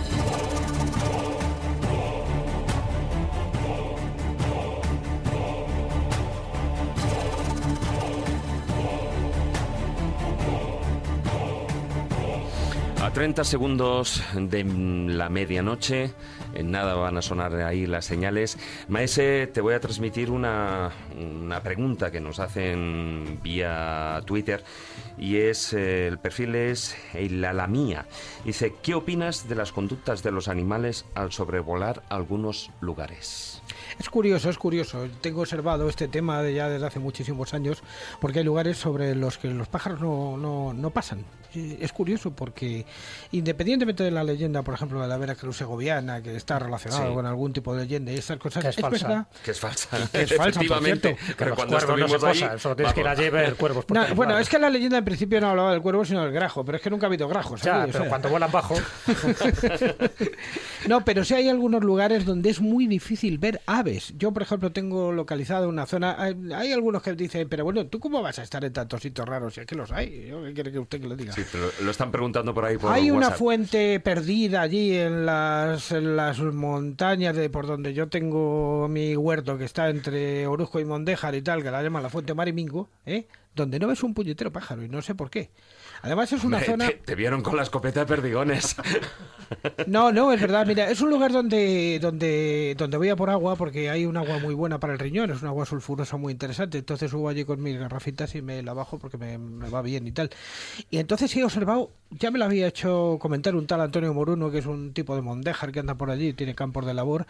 Dice, aquí no hay un solo pájaro, y es verdad, no hay un solo pájaro, lo he estado observando, más arriba sí los hay, pero justo en la fuente Marimingo no van los pájaros. Es ¿Por que qué? si te ríes como en la huesa del vasallo, es normal que no haya pájaros. Pero por ¿por qué no van los pájaros? ¿Por el azufre del agua? ¿O por otra razón? Yo no lo sé. Pero lo que sí que es cierto es que allí los pájaros no van. Igual que, por ejemplo, hay una zona que evitan las abejas en la carretera que va para Brea de Tajo. O sea, que no, no, no, no se, mm, se han puesto colmenas y cosas y no han conseguido que las abejas eh, aniden en esa zona. No quieren anidar allí. Hay unas cuevas, no quieren estar por allí. Estos son observaciones empíricas de los pastores y de la gente del pueblo. Yo no tengo ninguna razón, no soy un científico, no soy un zoólogo ni soy un, un experto en la materia, pero es verdad que la gente del campo dice, no, no, es que aquí, aquí por ejemplo, no crecen patatas, aquí no pasan pájaros. que todo el mundo lo sabe, además Lorenzo lo ha comentado más de una vez, por ejemplo, cuando los tuaregs quieren montar ahí sus campamentos, ¿qué hacen? Que dejan un poco a los perros también. Efectivamente, sí. Claro, o sea que el comportamiento animal es decisivo a la hora de saber qué lugares son, vamos a llamarlos benéficos, cuáles no, para asentar un campamento. Pero si hay algo mucho más, hay algo mucho más cercano. Yo hay sitios donde no consigo que mi perro entre. Hay una granja abandonada, por ejemplo, enfrente de la ermita de Bella Excusa, donde mi perro no entra.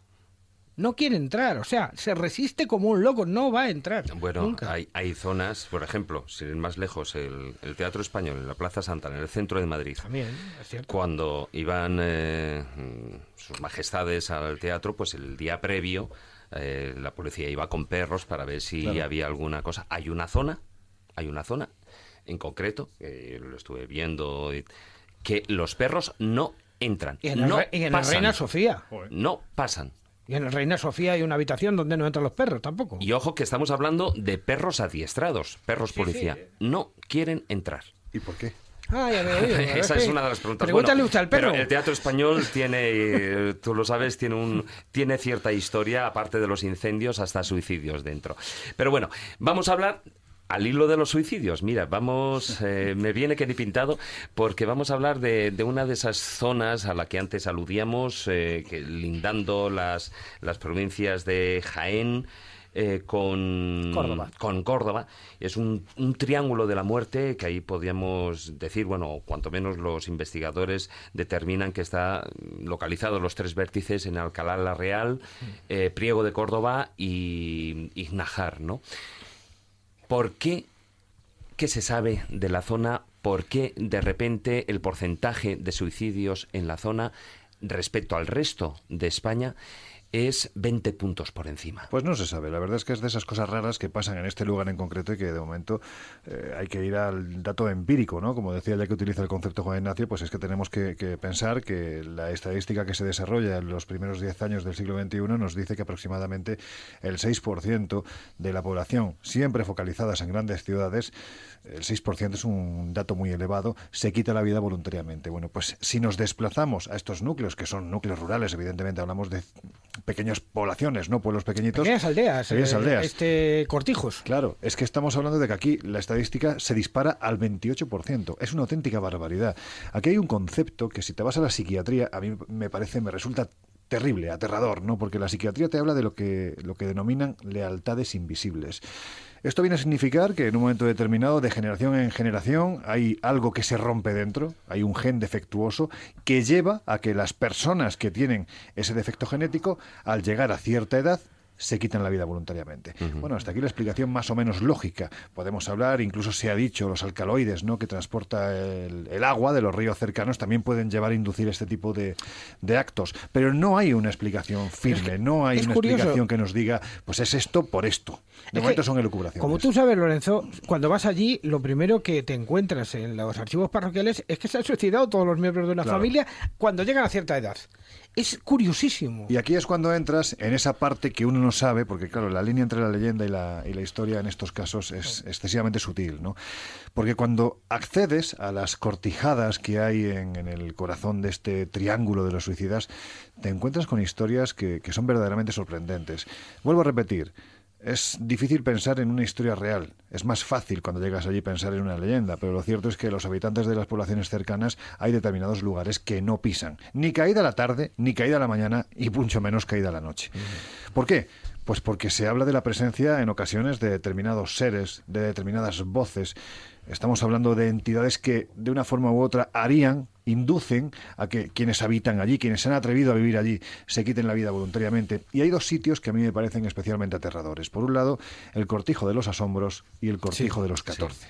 Si queréis empezamos por el segundo, porque tiene este nombre ya que fueron 14 los miembros de una misma familia los que se quitaron la vida en su interior. Lo terrible es cómo nos cuentan las crónicas que lo hicieron. Según cuentan estas crónicas, los fallecidos, aquellos que se habían quitado la vida, aparecían a los vivos para indicarles el camino que tenían que seguir. Y el camino era el de la soga, el de la soga, esa soga que en ocasiones ves balanceándose de las vigas de madera que todavía hoy sostienen la techumbre y que te aseguro que es una auténtica invitación a que te vayas de allí cuanto antes. Estamos hablando de 14 miembros de una misma familia. Estamos hablando de un niño de 12 años a un señor de 76. No hay una explicación, no hay una una certeza al por qué esta gente en un momento determinado de su vida deciden ahorcarse. Pero es que muy cerca se encuentra el cortijo de los asombros. Los asombros, bueno, pues lo sabéis sobradamente, eran esas criaturas espectrales, así se denominaban a determinadas entidades de a principios del siglo XX, ¿no? Y más concretamente en este cortijo de los asombros se decía que vivía un martinico, esos amigos de Jesús, ¿verdad? Sí, además suele recibir el nombre de Martinico, los duendes, efectivamente. Un Martín, duende, además, Martinico y todas las variantes. Bastante mal encarado, con bastante mala leche. Bueno, pues se decía que se aparecía en este lugar y él precisamente hacía lo que en el cortijo de los los 14 hacían quienes ya se habían ido, ¿no? También invitar, bueno, hacer pasar las peores calamidades, ¿no? La peor de las noches a quienes dormían, vivían en este lugar al punto de desesperarse tanto que finalmente lo único que tenían como opción era quitarse la vida. Son lugares que todavía hoy, evidentemente, la ruina, el musgo, el abandono se los ha comido, pero mantienen parte de esa estructura y sobre todo un halo de oscuridad que sobrecoge, porque cuando accedes a estos sitios es lo que comentabais al principio. Claro, yo quiero pensar, si uno no conociera la, la, historia que haya ocurrido, ¿cómo reaccionaría? Yo he tenido la oportunidad de verlo. He tenido la oportunidad de ver cómo hay gente curiosa que paseando por el campo de repente ven allí en mitad de un erial un cortijo que está cubierto por ramas, que está cubierto por árboles prácticamente resecos, ¿no? En algunos de ellos, las crónicas nos cuentan que se quitaron la vida varios miembros de una familia y es curioso ver cómo la gente se acerca a esos árboles y en un momento determinado, pues lo que en Andalucía el repelundo, ¿no? que llamamos en Andalucía, el escalofrío que parece que te sobrecoge, que te recorre la espalda y que sin conocer la historia a la gente le lleva a decir, mira, yo aquí no estoy a gusto, vámonos cuanto antes. Yo no sé si son lealtades invisibles, son martinicos, son asombros o lo que son, pero que en estos lugares la sensación de no estar a gusto es contundente, eso lo he podido vivir en primera persona y no solo yo, mucha gente que se ha acercado conmigo. Sí, bueno, cuando hay tantas leyendas y cuando además no solo quedan como leyendas en el pasado, sino que hay testimonios muy actuales, evidentemente algo hay, ¿no? Y sería muy interesante además analizarlo y tú además lo, lo expresas muy bien en la España maldita. Pero fíjate, siguiendo con ese tipo de, de lugares, eh, incluso dentro de España, porque me estaba recordando el bosque de los suicidas de Japón, Sí, cuando tú comentabas que también, en fin, da, da cosa. Mucha hay, cosa. Hay un, hay un territorio, hay una comunidad, hay una zona que a ti te encanta especialmente, que es Cantabria. Sí, Todos claro. lo sabemos, ¿no? Pero claro, dentro de Cantabria, también has dicho antes un lugar que es Garabandal, con todo lo que implica las apariciones marianas. Pero hay otro que es la isla de Pedrosa. Sí, y en esa isla de sí. Pedrosa, es curioso la cantidad de cosas también que se producen en un lugar tan pequeño, ¿no? Tan encantador en principio, pero donde tú has podido recoger muchas de esas leyendas estremecedoras. Sí, la verdad es que sí. La isla de Pedrosa se encuentra en la bahía de Santander. Cuando Sí. estamos, tenemos que ubicarnos, ¿no? Vamos a montarnos en nuestra particular máquina del tiempo y vamos a viajar a finales del siglo XIX, principios del XX, ¿no? Había gente que marchaba a América para hacer fortuna y al regresar, bueno, pues ahí están las casas de los indianos, ¿no? Gente que había conseguido hacer dinero, regresaban a su tierra y normalmente lo que se pedía es que cuando tú llegabas al, al puerto de Santander tenías que pasar una cuarentena para- por- ante la posibilidad de que trajeras contigo alguna enfermedad tropical, pues de las muchas que venían de- del otro lado del Atlántico, ¿no? Y esa cuarentena se pasaba precisamente en una serie de un complejo hospitalario que había en Isla de Pedrosa. También en Isla de Pedrosa había un lazareto. Claro. Un lazareto para personas, pues eh, desde enfermos mentales hasta especialmente enfermos de lepra. Se dice que los enfermos en este lugar, digamos que no estaban sometidos a las, condicio- a las condiciones higiénicas y médicas más adecuadas. Eran abandonados, literalmente, a su suerte. En ocasiones el frío que había en el interior hacía que cogieran las maderas del suelo, encendieran hogueras y que aquello se incendiase y quizás acelerase más un proceso al que ya estaban terriblemente destinados. Y claro, con el tiempo, hoy en día solo nos queda un pabellón que es utilizado eh, por parte de la, no sé cómo se llama exactamente la, la institución, pero en fin, eh, digamos que los drogodependientes acuden a este lugar pues para intentar abandonar determinadas adicciones, ¿no? Pero el resto de la isla está totalmente abandonada, los complejos que allí se levantaron están totalmente abandonados y además cubiertos por una arboleda como solo podemos encontrar en el norte de nuestro país. ¿Eso no te recuerda a una isla veneciana? Ah, bueno, sí, claro. Es que, es que la historia es muy parecida, ¿no? Claro. Eh, Cuando hablamos de... relacionado con la muerte Es que también. ¿no? también no podemos claro. ir Sí. a la isla San Simón, es que hay muchas. eh. Sí, pero es que en esta Sí. isla de Pedrosa, aparte del Lazareto, que bueno, ya de por sí pues genera todo ese morbo, ¿no? Hay leyendas o por lo menos testimonios, Leyendas y de testimonios, niñas que Jesús. desaparecen. Exactamente. Claro, ya no son leyendas porque estamos hablando de cosas muy actuales. Se habla de, las mujeres niñas, voladoras. Las niñas pájaros se llaman, Claro, ¿no? Es decir, es. eh, que además es una aparición aterradora. Yo he tenido la posibilidad de hablar con esa gente que nos cuenta su verdad y su verdad le lleva prácticamente a temblar cada vez que recuerda lo que vivieron en el interior de esta isla, ¿no? Ancianos, ¿no? Ahora mismo recuerdo a Sebastián Martín, es un hombre de Pontejos, que es el concejo al que pertenece la isla de Pedrosa. Este hombre estaba absolutamente acongojado cuando me contaba cómo paseando con su en un día normal, como hacía día tras día, de golpe y porrazo observa a una de estas niñas pájaro. Las niñas pájaro son niñas que en su momento, porque este lugar da para mucho, este lugar también fue sitio para realizar exorcismos, y estas niñas, supuestamente poseídas por el demonio, eran llevadas a este sitio, allí se las sometía al exorcismo, algunas lograban sanar de esa enfermedad, seguramente más ligada a lo mental que a lo infernal, y otras no, otras fallecían. Bueno, pues dentro de, esas, de ese grupo pequeño no que fallecía, se decía que morían entre convulsiones terribles, contorsiones imposibles, y estas niñas pájaro, yo siempre digo lo mismo, la descripción que me hacía el bueno de Sebastián, ¿habéis visto la eh, película de exorcista, pero la versión extendida, ¿no? La, escena de las escaleras, ¿verdad? Bueno, pues eso es lo que se dice de las niñas pájaro. Eh, si alguno de los oyentes no lo ha visto, yo les recomiendo que coja ahora mismo el oráculo de YouTube y que, y que ponga niña bajando por las escaleras y va a alucinar, porque es lo que se dice que se ve allí. Pero no solo esto, es que muchos investigadores que han acudido a este lugar para realizar, más que investigación, experimentación, han captado todo tipo de registros, voces que les invitan a marchar cuanto antes, un entorno de dolor, de sufrimiento como el que seguramente se hubo de vivir allí. Pero lo terrible es que yo he tenido la oportunidad de entrevistar a, a buenos amigos investigadores cántabros que han tenido que salir de allí por patas, porque de las plantas superiores de algunos complejos, de algunos pabellones, se oían pasos de niños que corrían hacia las escaleras para bajar a las estancias donde se encontraban ellos. Y allí no había nadie. ¿De quién se trataba? ¿Se trataba acaso de sugestión? Bien, podemos hablar de sugestión, pero es que esa sugestión quedó grabada en los magnetofones. Por lo tanto, ya tenemos una prueba, vamos a decir así, una prueba más, no sé si empírica o no, pero sí una prueba más de que en este lugar algo ocurre. Y siguiendo con tu título, ¿tú crees que ha habido y hay pueblos malditos? Sí, los hay, además por muy variados motivos. Vamos a dejar esa barbarie humana, ¿no? de, de lo que hablábamos al principio. Hablemos de la fenomenología del gran pueblo del que no pienso hablar porque ya parezco el abuelo cebolleta y hemos hablado hasta la sociedad que es Ochate, ¿no? En el condado de Treviño. Todos hemos estado allí. Claro, Es parte de esa maldición fenomenológica, ¿no? Ligada a lo ufológico, ligada seguramente al terrorismo de la Tierra, ligada a muertes que se han producido y desapariciones extrañas que también se han desarrollado allí. Pero si hay un pueblo que a mí me encanta, Jesús, Juan Ignacio, David, es alucinante, lo conocéis sobradamente, es Trasmoz. Trasmoz. Hombre, menudo sitio. El pueblo de las brujas. Exactamente. Es un pueblo que se encuentra en que las se lo digan a Becker. Efectivamente, cartas desde mi celda. Allí lo escribió en el monasterio de Santa María de Veruela. ¿no? Sí, fue el divulgador, ¿ve? Que Fue fue, el realmente. divulgador de las Bueno, sobre todo la tía Casca. De la tía La tía Casca, Casca. efectivamente. Pobre tía Casca, ¿no? En fin. Sí, la despeñaron. La despeñaron, la condenaron, intentaron condenarla, ¿no? Y como el veredicto, en fin, pues no, se, se- se llegó a la conclusión de que ni comía niños, ni hacía rituales con ellos, ni ni hechicerías, pues el pueblo en masa cogió y la arrojó desde, desde ese castillo, ¿no? Que corona el año pueblo de Trasmoz. 1850 más o menos. Exactamente, por eso dice la tradición que hoy en día si paseas por los alrededores del castillo, que por cierto lo construyó, según cuenta la tradición, un brujo llamado Mutamín con ayuda del demonio, en un solo día, claro, el demonio tiene esa potestad de construir tan rápido, ¿no? A cambio de que allí se realizaran Sí, los conciliábulos. Eso y puentes.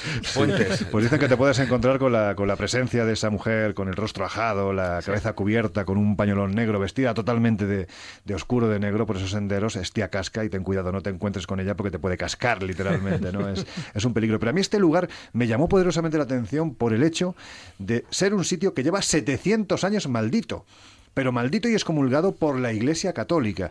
Seguramente todo parte de las cuitas que había con el abad del monasterio de Santa María de Veruela. ¿Por qué? Claro. Porque era el que había que pagarle el diezmo, el impuesto, y los habitantes de Trasmor le entraba por una oreja y le salía por otra. El dinero era mío y yo no te lo voy a dar. Y a partir de ahí se maldijo este pueblo y si tú accedes hoy en día a Trasmoz, especialmente en determinadas fechas, septiembre, octubre, te encontrarás con que hay una gran cruz de piedra justo a la entrada del pueblo. Esta gran cruz de piedra casi todo el año está cubierta por un pañolón negro, que es pues eso, ¿no?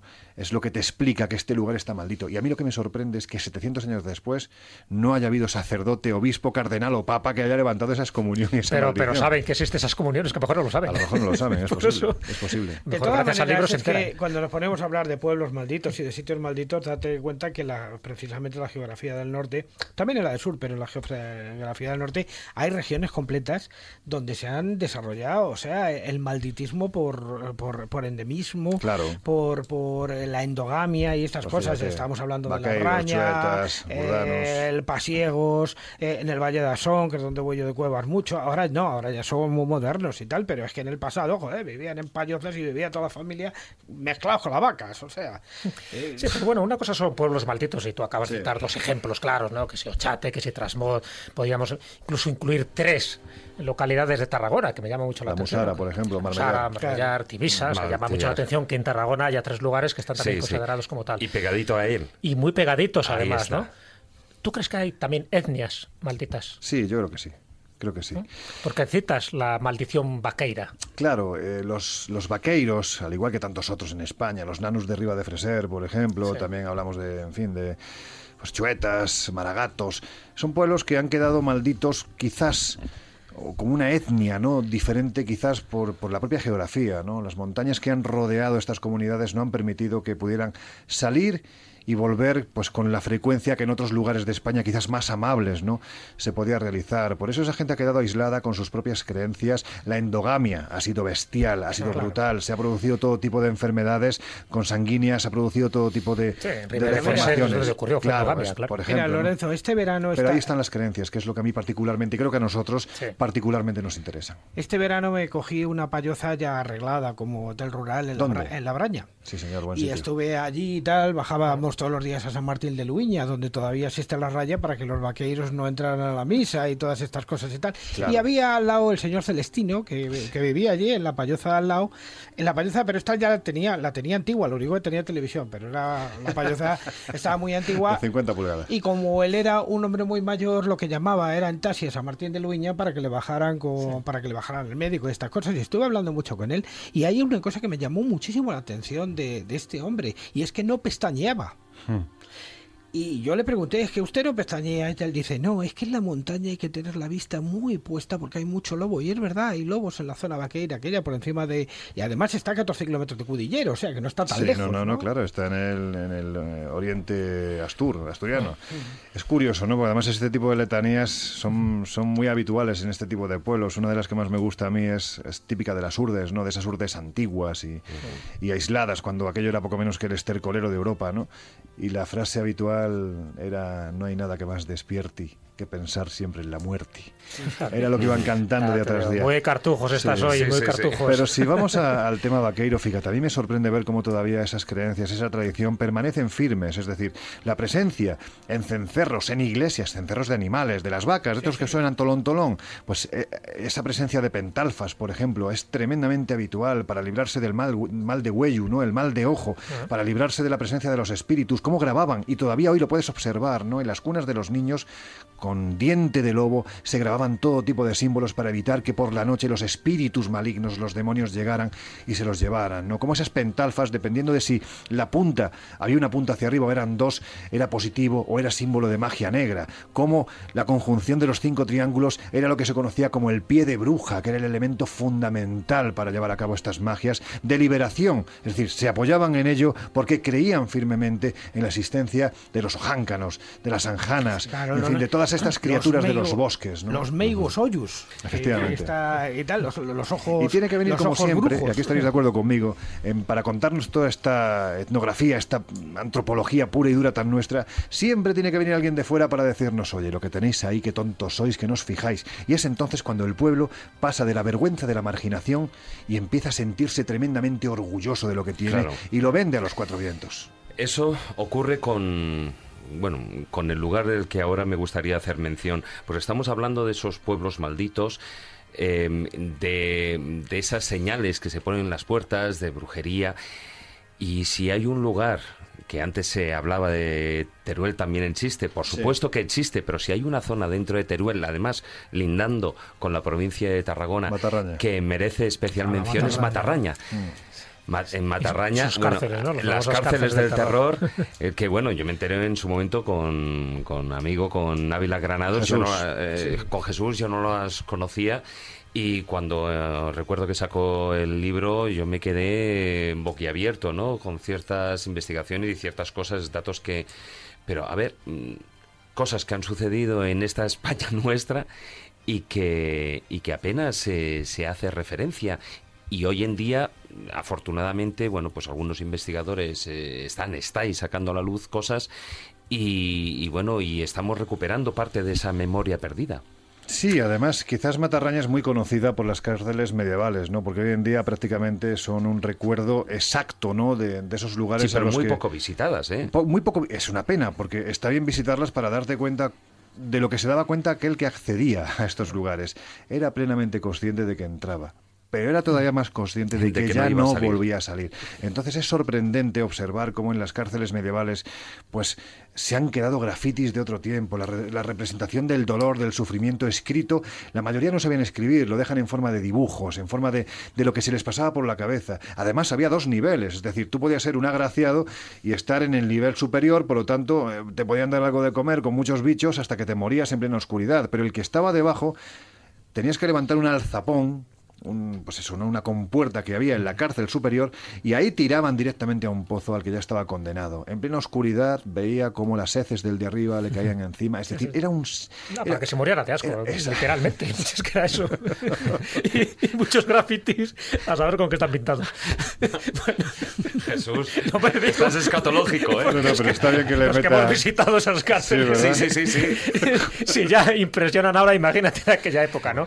Pero bueno, es verdad, lo que dice Loren es cierto. O sea, no solo en Matarraña. Se, se sabe, hay toda una leyenda de, del arzobispo de, de Compostela, al final pues fue metido en una de estas prisiones, que en el fondo eran pozos, ¿no? Sí, pozos, Tal claro.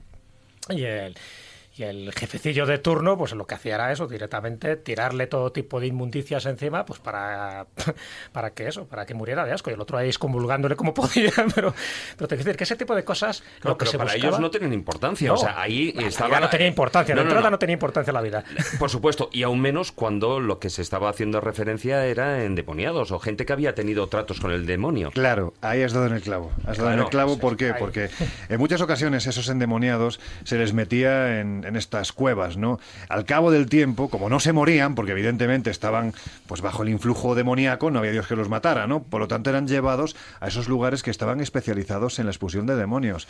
Lugares que fueron evolucionando con el paso de los siglos, ¿no? Muy cerca, en, en línea recta, todavía hoy y desde estas zonas de Matarraña se llevaba, todavía hoy no, hace 70 años, se llevaba, por ejemplo, al santuario de la Balma, que en un principio era una cueva. De hecho, eh, Tu favorito, ¿eh? Exactamente, la Balma. exactamente. La Balma. De hecho, la Balma significa la cueva. Es La decir, cueva, sí. la Virgen de la Balma es la Virgen de la cueva, que llueva, que llueva. Bueno, pues allí en esa cueva era donde ya se llevaban a estos endemoniados a los que el tiempo, la oscuridad y, pe- con perdón, la mierda no los había matado.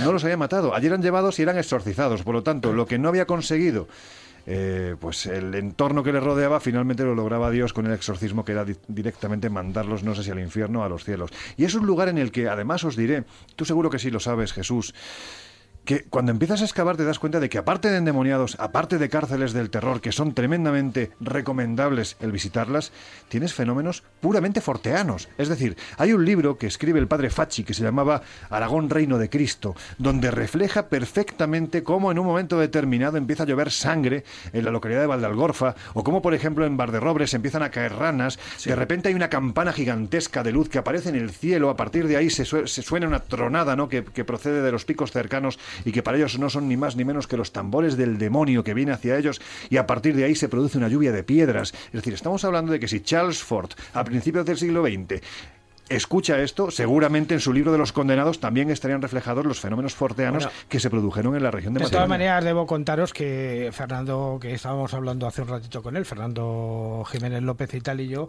vivimos una lluvia de ranas en Bustar Viejo hace unos años y tal. De repente empezaron a caer ranas del cielo, porque parece que es un fenómeno Es un fenómeno extraño, explicable. sí, Otra cosa es que lleva sangre. Claro. No, pero o bueno, o cruces, carne, o cruces, o cruces habla de fenómeno claro. forteano, y es verdad que es una frase ya que ha quedado acuñada, ¿no? Gracias a, a Charles Ford, Charles Hoy Ford. Sí.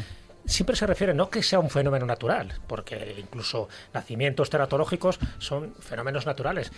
Lo que crea esa extrañeza es cuando se convierten en presagios. Que eso es lo que hace, por ejemplo, Jerónimo de Barrio Nuevo, cuando hace esas crónicas ¿no? en la época de los Austrias con Felipe IV y compañía. Es decir, buscan elementos, indicios, fenómenos que luego se vaticinan como catástrofe. Que pase un cometa, sabemos que es un fenómeno astronómico y natural, no pasa nada. Pero si pasa un cometa y justo al día siguiente muere el rey, Claro. Claro, Dice, da que pensar. Algo ha pensado. Claro. Si nace un niño con dos cabezas, dices, bueno, vale, es un fenómeno extraño. Pero si nace un niño con dos cabezas y además llueve sangre o llueven ranas y ocurre un terremoto, O ¿veis? eclipse. Hombre, se ya- asocia, ya son muchas coincidencias. pero ¿no? porque se asocia en aquella época, y eso no lo olvidéis, la iglesia Y por supuesto las creencias y las supersticiones estaban muy imbricadas en lo que era la vida cotidiana. Entonces todo se relacionaba desde un punto de vista divino, sobrenatural. Si algo Mm. ocurría, era- algo ocurría anómalo, me refiero, es porque algo iba a ocurrir. Y no porque fuera en sí anómalo, por lo que estamos diciendo. Claro que se producen lluvias de todo tipo, pero se convierte en fenómeno forteano en el momento que tú lo asocias con un acontecimiento, vamos a llamarlo funesto. Porque si es agradable,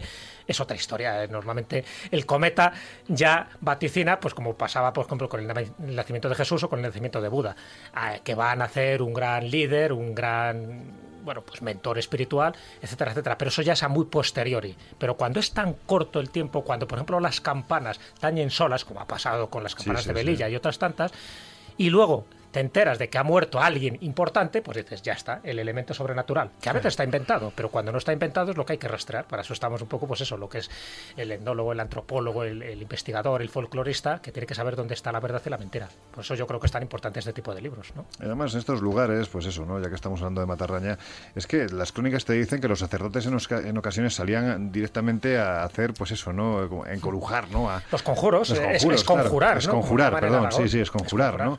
A las tormentas. Ahí Claro. tienes unos lugares, vosotros habéis estado en Valderrobres, ¿no? Sí, claro. Muy eh, enfrente de Valderrobres tienes el, el- el pico de la Caixa y el pico de la Picosa. Ahí hay un pantano. Bueno, el pantano de la pena se llama. Bueno, pues ahí cuando hay una tormenta, aquello retumba que vamos, ni calanda con los tambores, ¿no? Por lo tanto, se decía que allí lo que había eran demonios que tocaban el tambor y que venían hacia el lugar. Ahí es cuando salía el cura, pues para realizar los, los conjuros. Y además, la forma también de defenderse era en fechas muy determinadas. El 24 de junio se tenía que subir al- a la plataforma de la, de la Picosa, es un pico completamente plano, y ahí se cogía la falaguera, que era la planta sagrada que protegía el demonio, era la planta del demonio. Y en ese día era cuando el demonio estaba mirando a otro lado, cogías esa planta y era una planta que te servía para todo. O sea, era una especie, pues eso, ¿no? De, de, De todas maneras, en toda la zona de Alto Aragón, incluida Andorra, y es conjuradero prácticamente en todas las iglesias.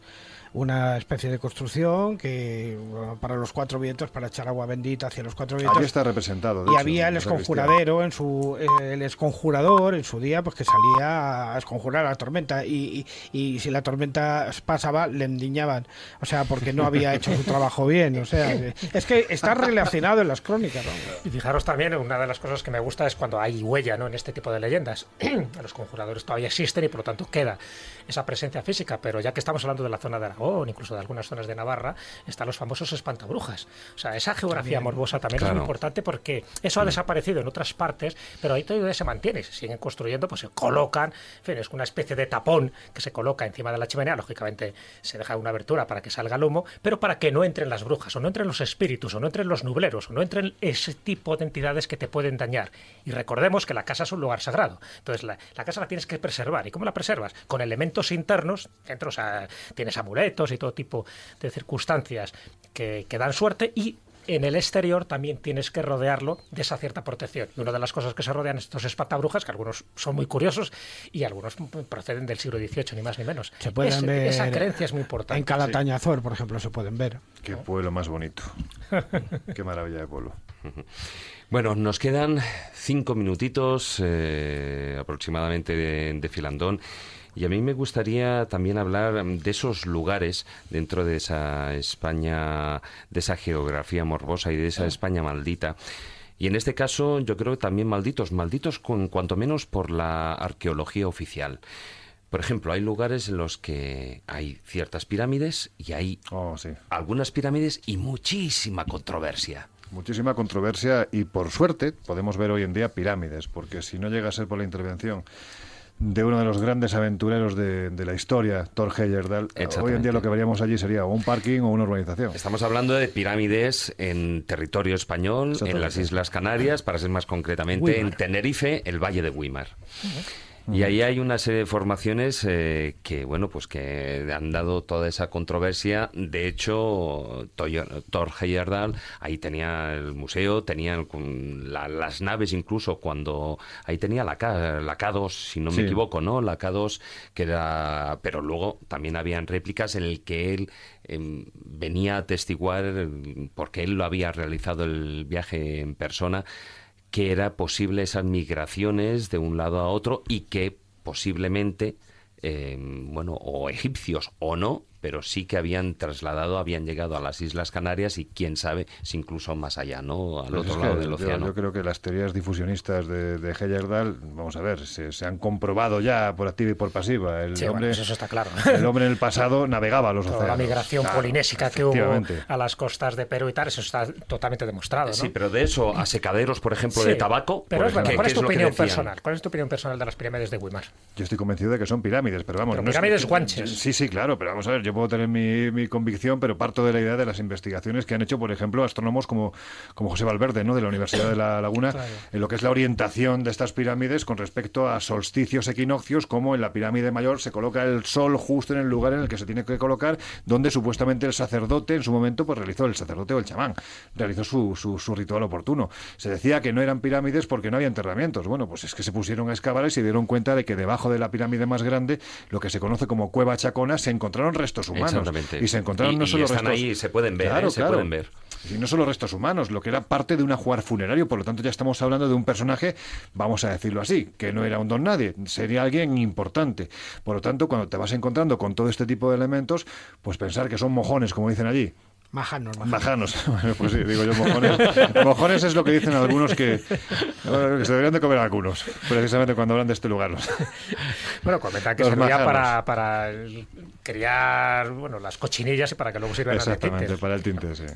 Y además hablan de- del siglo XIX, o sea, no más atrás, lo que son las teorías polémicas esas, ¿no? Me da la risa, ¿eh? Aquí- me da la risa no Cada paro. vez de lo de los mojones Pero hay algo, hay algo claro. que la historia no ha explicado y que la tienes que explicar muy bien. ¿Por qué los mapas?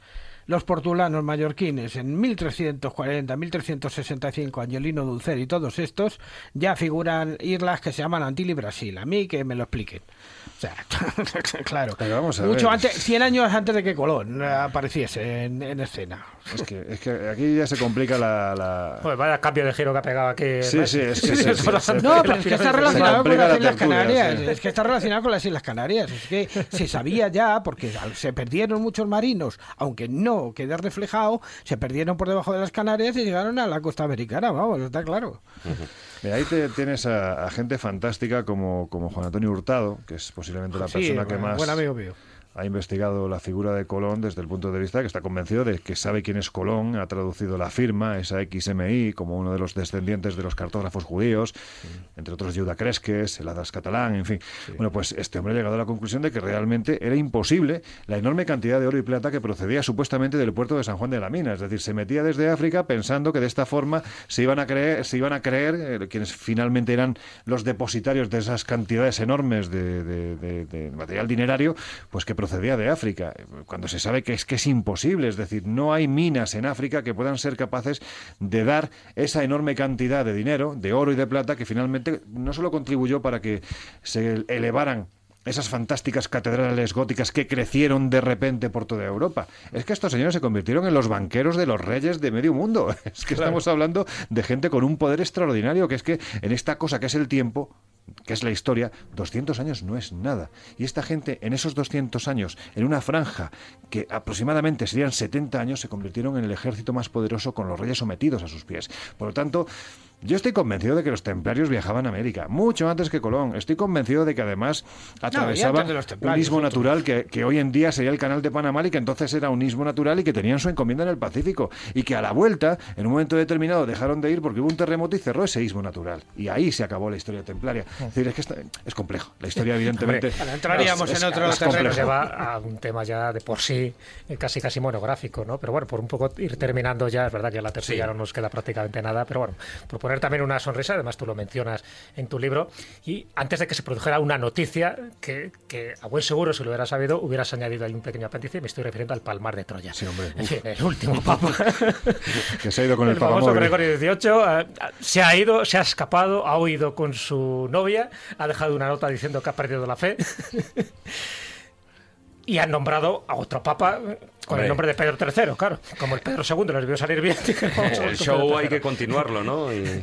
Tu valoración personal del Palmar de Troya. Pues, pues hombre, que, espero que no termine como muchos piensan que puede llegar a terminar. Sí, como un vaco, ¿no? Efectivamente, ahí hay un miedo. Hay muchos periodistas sevillanos que llevan siguiendo la historia desde hace décadas y que están convencidos de que el final de Palmar de Troya es que solo puede ser uno. Y va a ser cuando el iluminado de turno diga hasta que hemos llegado, los de fuera son malos, somos buenos, accedamos más rápido al, reino de los cielos. Yo espero que la cosa no termine ahí, que las autoridades y que las autoridades decidan intervenir. Te lo digo yo, porque incluso dentro ya se han dado cuenta de que eso se está desmembrando y sobre todo eso, porque es incluso el, mayor pope de todos ellos, ¿no? que en este caso es el Papa o el antipapa, se marcha ya huyendo y pone los pies en polvorosa y se marcha con la querida, imagínate lo que hay dentro. Nosotros estuvimos allí hace cuatro años y, llamamos a la puerta y nos abrió un señor con una cara, pues eso, eh, si habéis visto el nombre de la rosa la película, pues el que hace de dulcinista, pues eso, era muy parecido. Y lo único que le salía por la boca, lo único que le salía por la boca era periodistas demonios, periodistas demonios, claro, nos quedamos, nos pegó un portazo y... Están, tienen el sexo sorbido totalmente. Sí, sí, hombre, es lo que pasa en, todo este tipo de sectas, ¿no? Yo creo que ya no es eso, hay otra cosa. Con ¿Sí? sí. también, también, que el que se ha ido lo conoce bien. Vaya que se lo conoce. sí, es que los hábitos le sobraban, sí. sí. Bueno, dejamos aquí el filandón, que no acaba el programa, porque además nos vamos también con una, con una historia que guarda también lugares ahí vamos a hablar de los niños desnarigados, o sea, con lo cual te interesa. Me interesa. Y además también porque va a hablar de uno de esos lugares, eh, o guarda relación con uno de esos lugares en territorio español, no en la península, sino fuera de ella, que sí que tiene también una historia detrás, cuanto menos, no sé si mágica, pero algo maldita.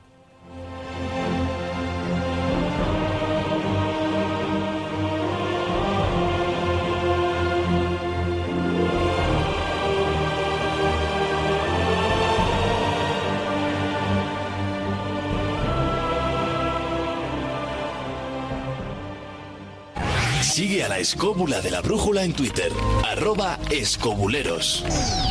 Con una barbacoa, con un helado, con un chapuzón, con una larga siesta, haciendo el primer gazpacho o incluso con una pancarta atada a una avioneta. ¿Y tú?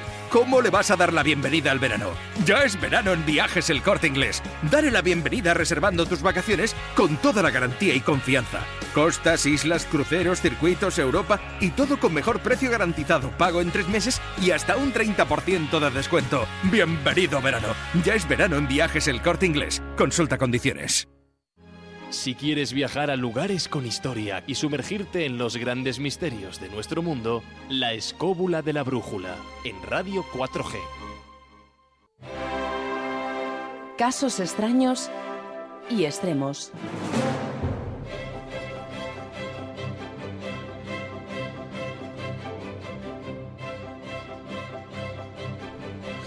Muy buenas noches, don Fermín Mayorga. Hola, muy buenas noches. Uy, qué, bien, te oigo alto y claro. Bueno, estupendo. bueno, hoy nos traes a, la sección un, bueno, un tema cuanto menos curioso. Yo no lo había oído hablar, o cuanto menos no lo había relacionado con un enclave que hay, ¿no? Pero los niños desnarigados. Sí, los niños desnavigados, exactamente. Además hay que hay que situarse precisamente, bueno, pues eh, primeramente en Hornachos, en Badajoz, donde, eh, bueno, en 1609, cuando se desarrolla la expulsión de los moriscos españoles, em, una de las cosas que van a desarrollar los cristianos es precisamente el robo de sus niños menores de siete años, ¿no? Y cuando, eh, bueno, estos moriscos españoles de este mm, pueblo en concreto, de Hornachos, que más del 90% fue expulsado, se van a ubicar precisamente en la zona de Marruecos, sobre todo en Tetuán y en Salé. Y mira por donde em, su mayor venganza sería precisamente esa, ¿no? la de demostrarle a los cristianos que ellos también podían hacer lo mismo que hicieron con sus niños. ¿no? Y en este caso se ponen manos a la obra y precisamente con la ayuda de eh, bueno, pues holandeses y sobre todo también eh, alemanes, luteranos, también enemigos de la España católica del momento, bueno, pues le van a ceder muchos bajeles y, a través de ellos van a poder llegar a costas españolas y sobre todo asaltar nada más y nada menos que en plena mar a esos barcos españoles que iban, galeras reales incluidas, que iban a América, ¿no? Y sobre todo les interesaba eh, cierto tipo de personas, sobre todo religiosos, es decir, monjas, sacerdotes, pero también niños, ¿no? Incluso de tetas con sus propias madres. Y ahí es donde va a empezar el calvario, no solamente ya de, los niños en sí, sino también de estas otras personas, de sacerdotes y de monjas, que además eh, se van a, caracterizar y se van a conocer por eso, ¿no? Por los desnarigados, porque eh, la, la misión de estos moriscos era la de dejarle una huella como señal de que les pertenecían, no eran esclavos de ellos, se los llevarían precisamente a esas mazmorras de Tetuán, que hoy por hoy eh, bueno, pues están ahí eh, perfectamente delimitadas y se pueden incluso hasta visitar, donde además los sacerdotes españoles que iban en su día precisamente a rescatar a estos niños desnarigados y a estos sacerdotes y monjas por los cuales tenían que pagar una cuantía lo suficientemente importante para poderlos sacar de esas mazmorras, bueno, pues resulta que también daban incluso algunas misas en pequeñas iglesitas que tenían ubicadas en esos espacios bajo tierra pero sin duda alguna estos niños eh, desnarigados que al final pues han pasado desapercibidos para la historia española siempre hablamos bueno de que los españoles pues tuvieron muchísimos esclavos africanos etcétera etcétera pero nunca hablamos eh, lo contrario es decir que también nosotros fuimos esclavos de muchísima gente pues turcos y como no de estos piratas extremeños los eh, moriscos hornachos que, se lo digan que llegaron incluso hasta Terranova no claro que se lo digan a Cervantes decía decía Jesús. Oye de todas maneras cuando estamos hablando de desnarigados, o sea, de, de, lo que es la amputación de la nariz. ¿Estamos hablando de la nariz entera, de parte de ella? No, hablamos del, pico de la nariz.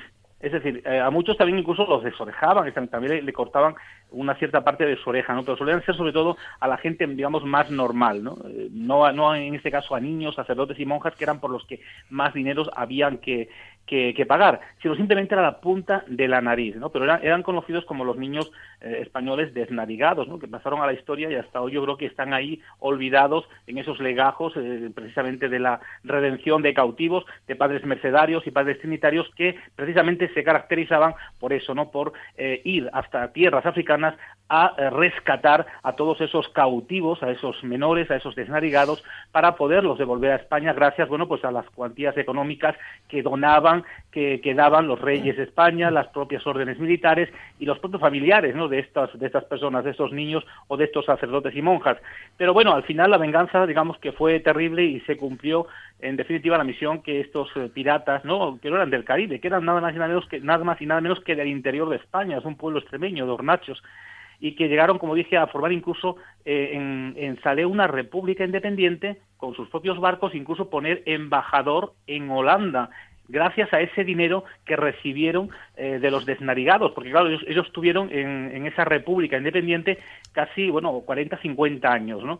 Pero el, tema de los desnarigados no nace con los moriscos, ¿no? Sino que ya en siglos anteriores también se desarrollaba este tipo de, actos con aquellos españoles que se cazaban por parte de los turcos y por parte de gente, bueno, pues que se dedicaban a esas misiones eh, del Corso, eh, sobre todo en, la zona marroquí, ¿no? Que atacaban, pues, a las playas españolas, incluso hay casos de moriscos de estos hornachos que se adentraban desde Tetuán en territorio español y eh, se disfrazaban de fraile, entraban desapercibidos por las orillas de las playas y allí donde veían un rebaño de ovejas casi siempre con algún niño por medio, pues iban a por él y se lo llevaban precisamente a esas mazmorras de las que ya hemos hablado donde se cumplía esa misión. Muchos de ellos eh, fueron rescatados, otros no. Rápidamente pues los iban a convertir al Islam y a partir de ese momento su vida cambiaría por completo porque todo aquel cautivo, pues, eh, un seglar, puede ser religioso, etcétera, etcétera, que se convertía en esas mazmorras al Islam, pues eh, se iba a pegar la vida padre, iban a hacer una fiesta, eso sí, se tendría que circuncindar si era varón y si no, bueno, pues nada, eh, si no te convertías, las mujeres sobre todo servirían en las galeras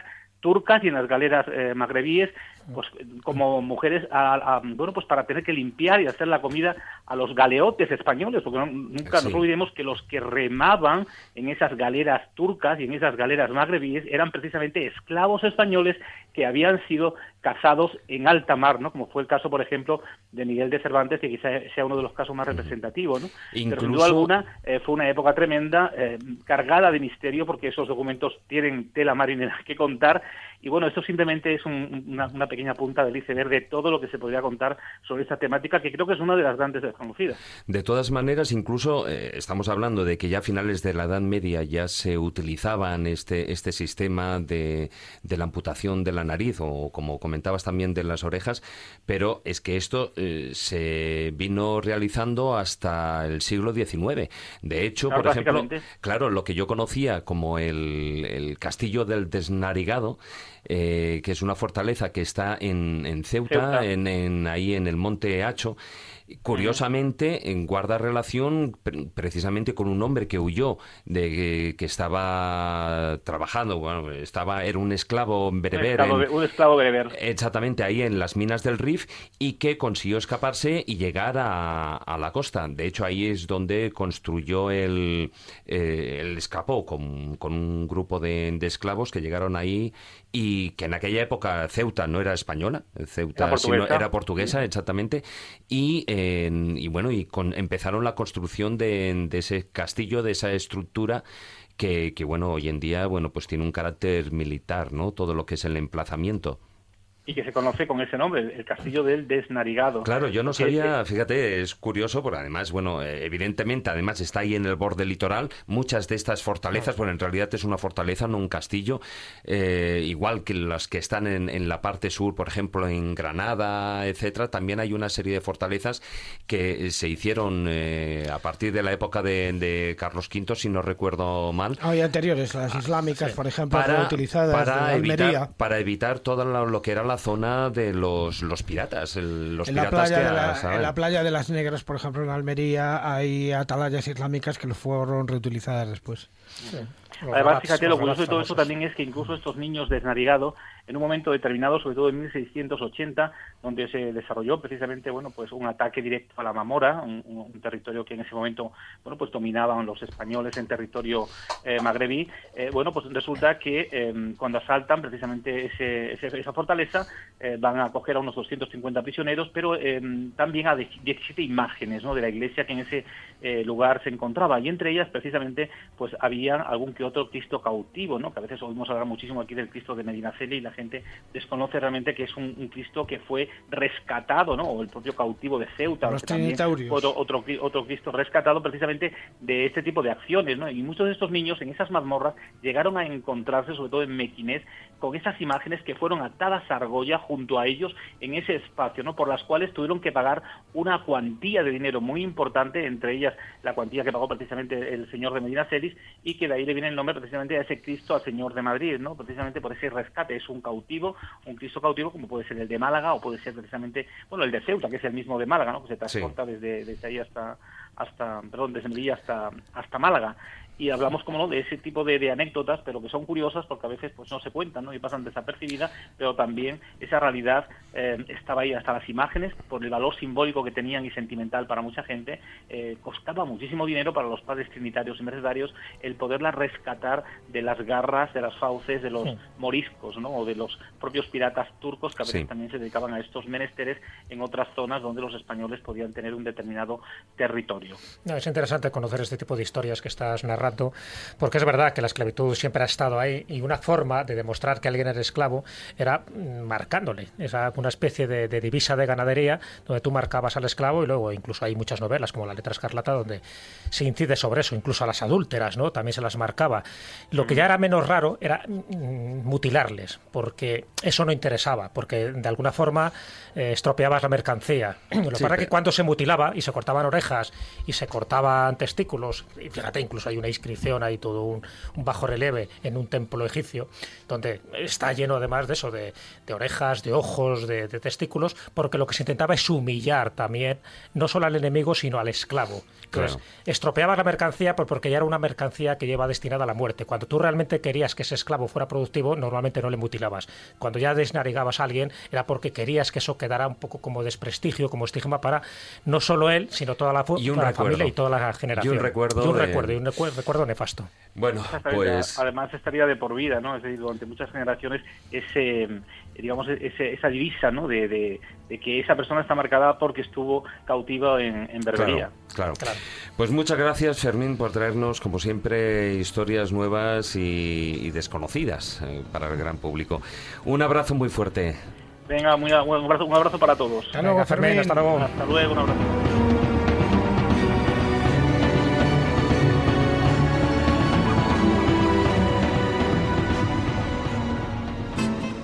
La escóbula de la brújula.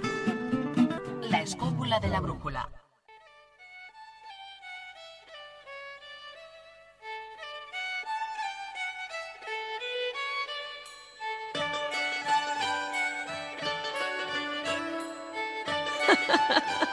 Los cuentos de Callejo.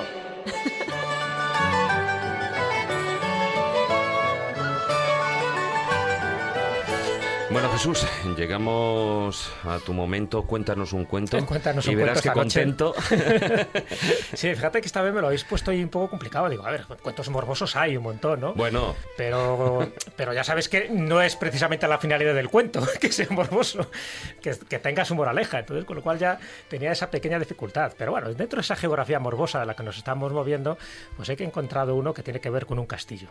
Y con, ese, y con un castillo, con un tío malo, que es un rey, y que hacía cosas un poco sádicas. Entonces, por ahí van los tiros. Ya veréis que es un cuento aparentemente sencillo, pero que luego tiene su peculiaridad. La peculiaridad es si quieres o no quieres traspasar esa puerta negra de la que vamos a hablar. Bueno, no nos anticipes y vamos al tajo.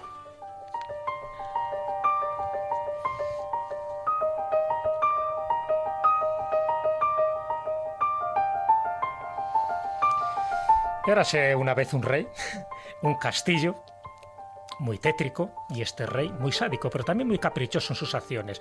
Por ejemplo, a los prisioneros de guerra los llevaba hacia una enorme sala y eran colocados en grandes hileras, en el centro de la misma, y les decía, de forma muy solemne, os voy a dar una oportunidad de salvar vuestra vida e incluso de conseguir vuestra libertad.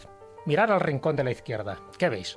Entonces allí aparecían una serie de, de soldados, de guerreros, armados con sus arcos y sus flechas, dispuestos a matar a una mínima orden del rey. Y ahora mirar a la derecha, y en la derecha encuentran una gran puerta negra de cuatro metros, pero decorada de una forma espeluznante, lleno de cadáveres, de cráneos, incluso el llamador de la puerta era una mano, una mano disecada. Y encima con inscripciones también, para promover más el morbo, ¿no? Inscripciones como abandonen toda esperanza, viva la muerte, o abre esta puerta y morirás. Y el rey, cuando les muestra este espectáculo, tanto en el rincón de la derecha como en el rincón de la izquierda, le dice, vosotros elegir lo que queráis. O queréis una muerte rápida, o atreveros a abrir esa puerta. Tenéis la libertad absoluta. Claro, los prisioneros cuando se acercaban a esa gran puerta negra y veían lo que veían y olían lo que olían, decían, sí, esto va a ser peor, prefiero la muerte rápida. Y automáticamente se iban al rincón izquierdo y morían con las flechas de estos guerreros que a la orden del, monarca quedaban allí en el sitio. Pero claro, como eso lo iba haciendo uno y otro, todos los prisioneros hacían lo mismo. Dice, bueno, pues prefiero una muerte rápida porque seguro que esa puerta negra me conduce a un suplicio mayor, a más angustias, a un encerramiento de por vida o a saber qué. Y ante la duda, preferían morir rápidamente. Ya se ocurre una y otra vez hasta que esta guerra termina, ya no hay prisioneros. Y entonces una de las veces, cuando hay un soldado que está limpiando de sangre aquel salón, aparece por allí el, el, rey. Y el soldado le dice, Su Majestad, perdone que le haga esta pregunta, pero me gustaría saber qué es lo que había detrás de esa gran puerta negra que ningún prisionero quiso traspasar. Y el rey le dice, vale, si te atreves, acércate a la puerta y ábrela. El soldado, temeroso, temblando, dice, uy, madre, ¿para qué haber preguntado? Pero bueno, tenía curiosidad porque nadie había abierto aquella puerta negra. Él se acerca, abre temerosamente esa puerta y lo primero que recibe es una bocanada de aire puro, limpio, que invade sus pulmones y un rayo de sol que atraviesa toda la sala. Abre un poco más la puerta y se, y se da cuenta de que lo que encuentra es un jardín. Y un jardín que conduce a un camino. Y el rey, atrás le está diciendo, ¿lo ves? Si hubieran elegido esa puerta, si lo hubieran abierto, hubieran encontrado la libertad. ¿Te acuerdas que yo siempre les di la elección? Y todos eligieron la muerte. Si hubieran elegido esa puerta monumental, esa puerta morbosa, esa puerta negra, les hubiera llevado directamente a la libertad.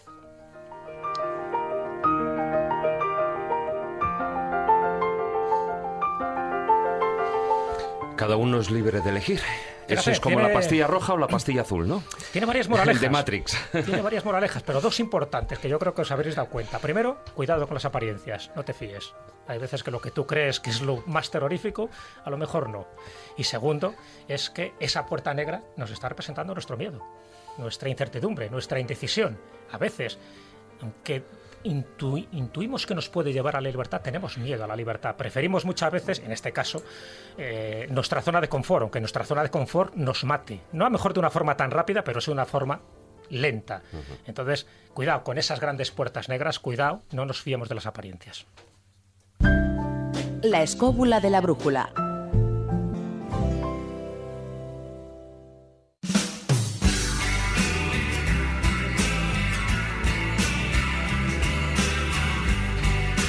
Bueno, y antes de terminar el programa, esta es una semana eminentemente literaria, el inicio de una semana eminentemente literaria, y más que una semana, 15 días o tres semanas, que es lo que dura la Feria del Libro.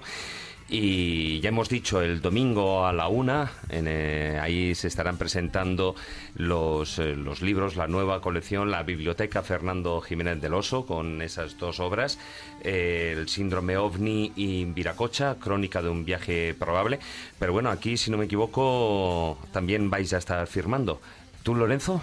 Yo sé que estoy mañana de 12 a 2, lo que no sé es dónde. sé que es la caseta... se oye por los por, por megafonía, la ¿no? La 114 o la 140, la 100 algo. 100 y algo. Sí, por ahí, es la caseta de la Casa del Libro. De 12 a 2. De 12 a 2 estaré. Jesús. Yo el 10 y el 11 de junio, es decir, el último fin de semana. El 10 por la tarde, sí, yo tengo ahí más tiempo. El 10 por la tarde estaré en la caseta, caseta de Planeta, eh, firmando además el último libro que está a punto de salir, que es La España Fabulosa y del que hablaremos. Y el día 11 estaré también por la mañana, que no recuerdo tampoco la Y sé que mañana y pasado también está nuestro compañero Carlos Canales de, de 12 a 2, si no recuerdo mal. También está ahí con Miguel del Rey, con su último trabajo. Bueno, queridos escobuleros, una semana más. Muchas, muchísimas gracias por acompañarnos durante estas dos horas de programa. Os recordamos, como solemos hacer siempre, nuestra página web, laescobula.com y nuestra presencia en las redes sociales. En Facebook, la página oficial, la escóbula de la brújula, y en Twitter, nuestro perfil es arroba escobuleros. Muy buenas noches. Lorenzo, muchas gracias por haber estado aquí con nosotros. Un placer, vamos, invitarme más. Te lo has pasado bien. Me lo he pasado bien. Bueno, pues de eso se trata. Muy buenas noches, Maese. Pues ahora me voy a mi lugar maldito. ¿eh? que no me digas que está tu casa. bueno, todos tenemos nuestro lugar maldito. Bueno, dejémoslo ahí. Muy buenas noches, Jesús. Muy buenas noches, hasta la próxima semana. Muy buenas noches, amigos. Tratad de ser felices e ilustrados. Hasta la próxima semana, amigos.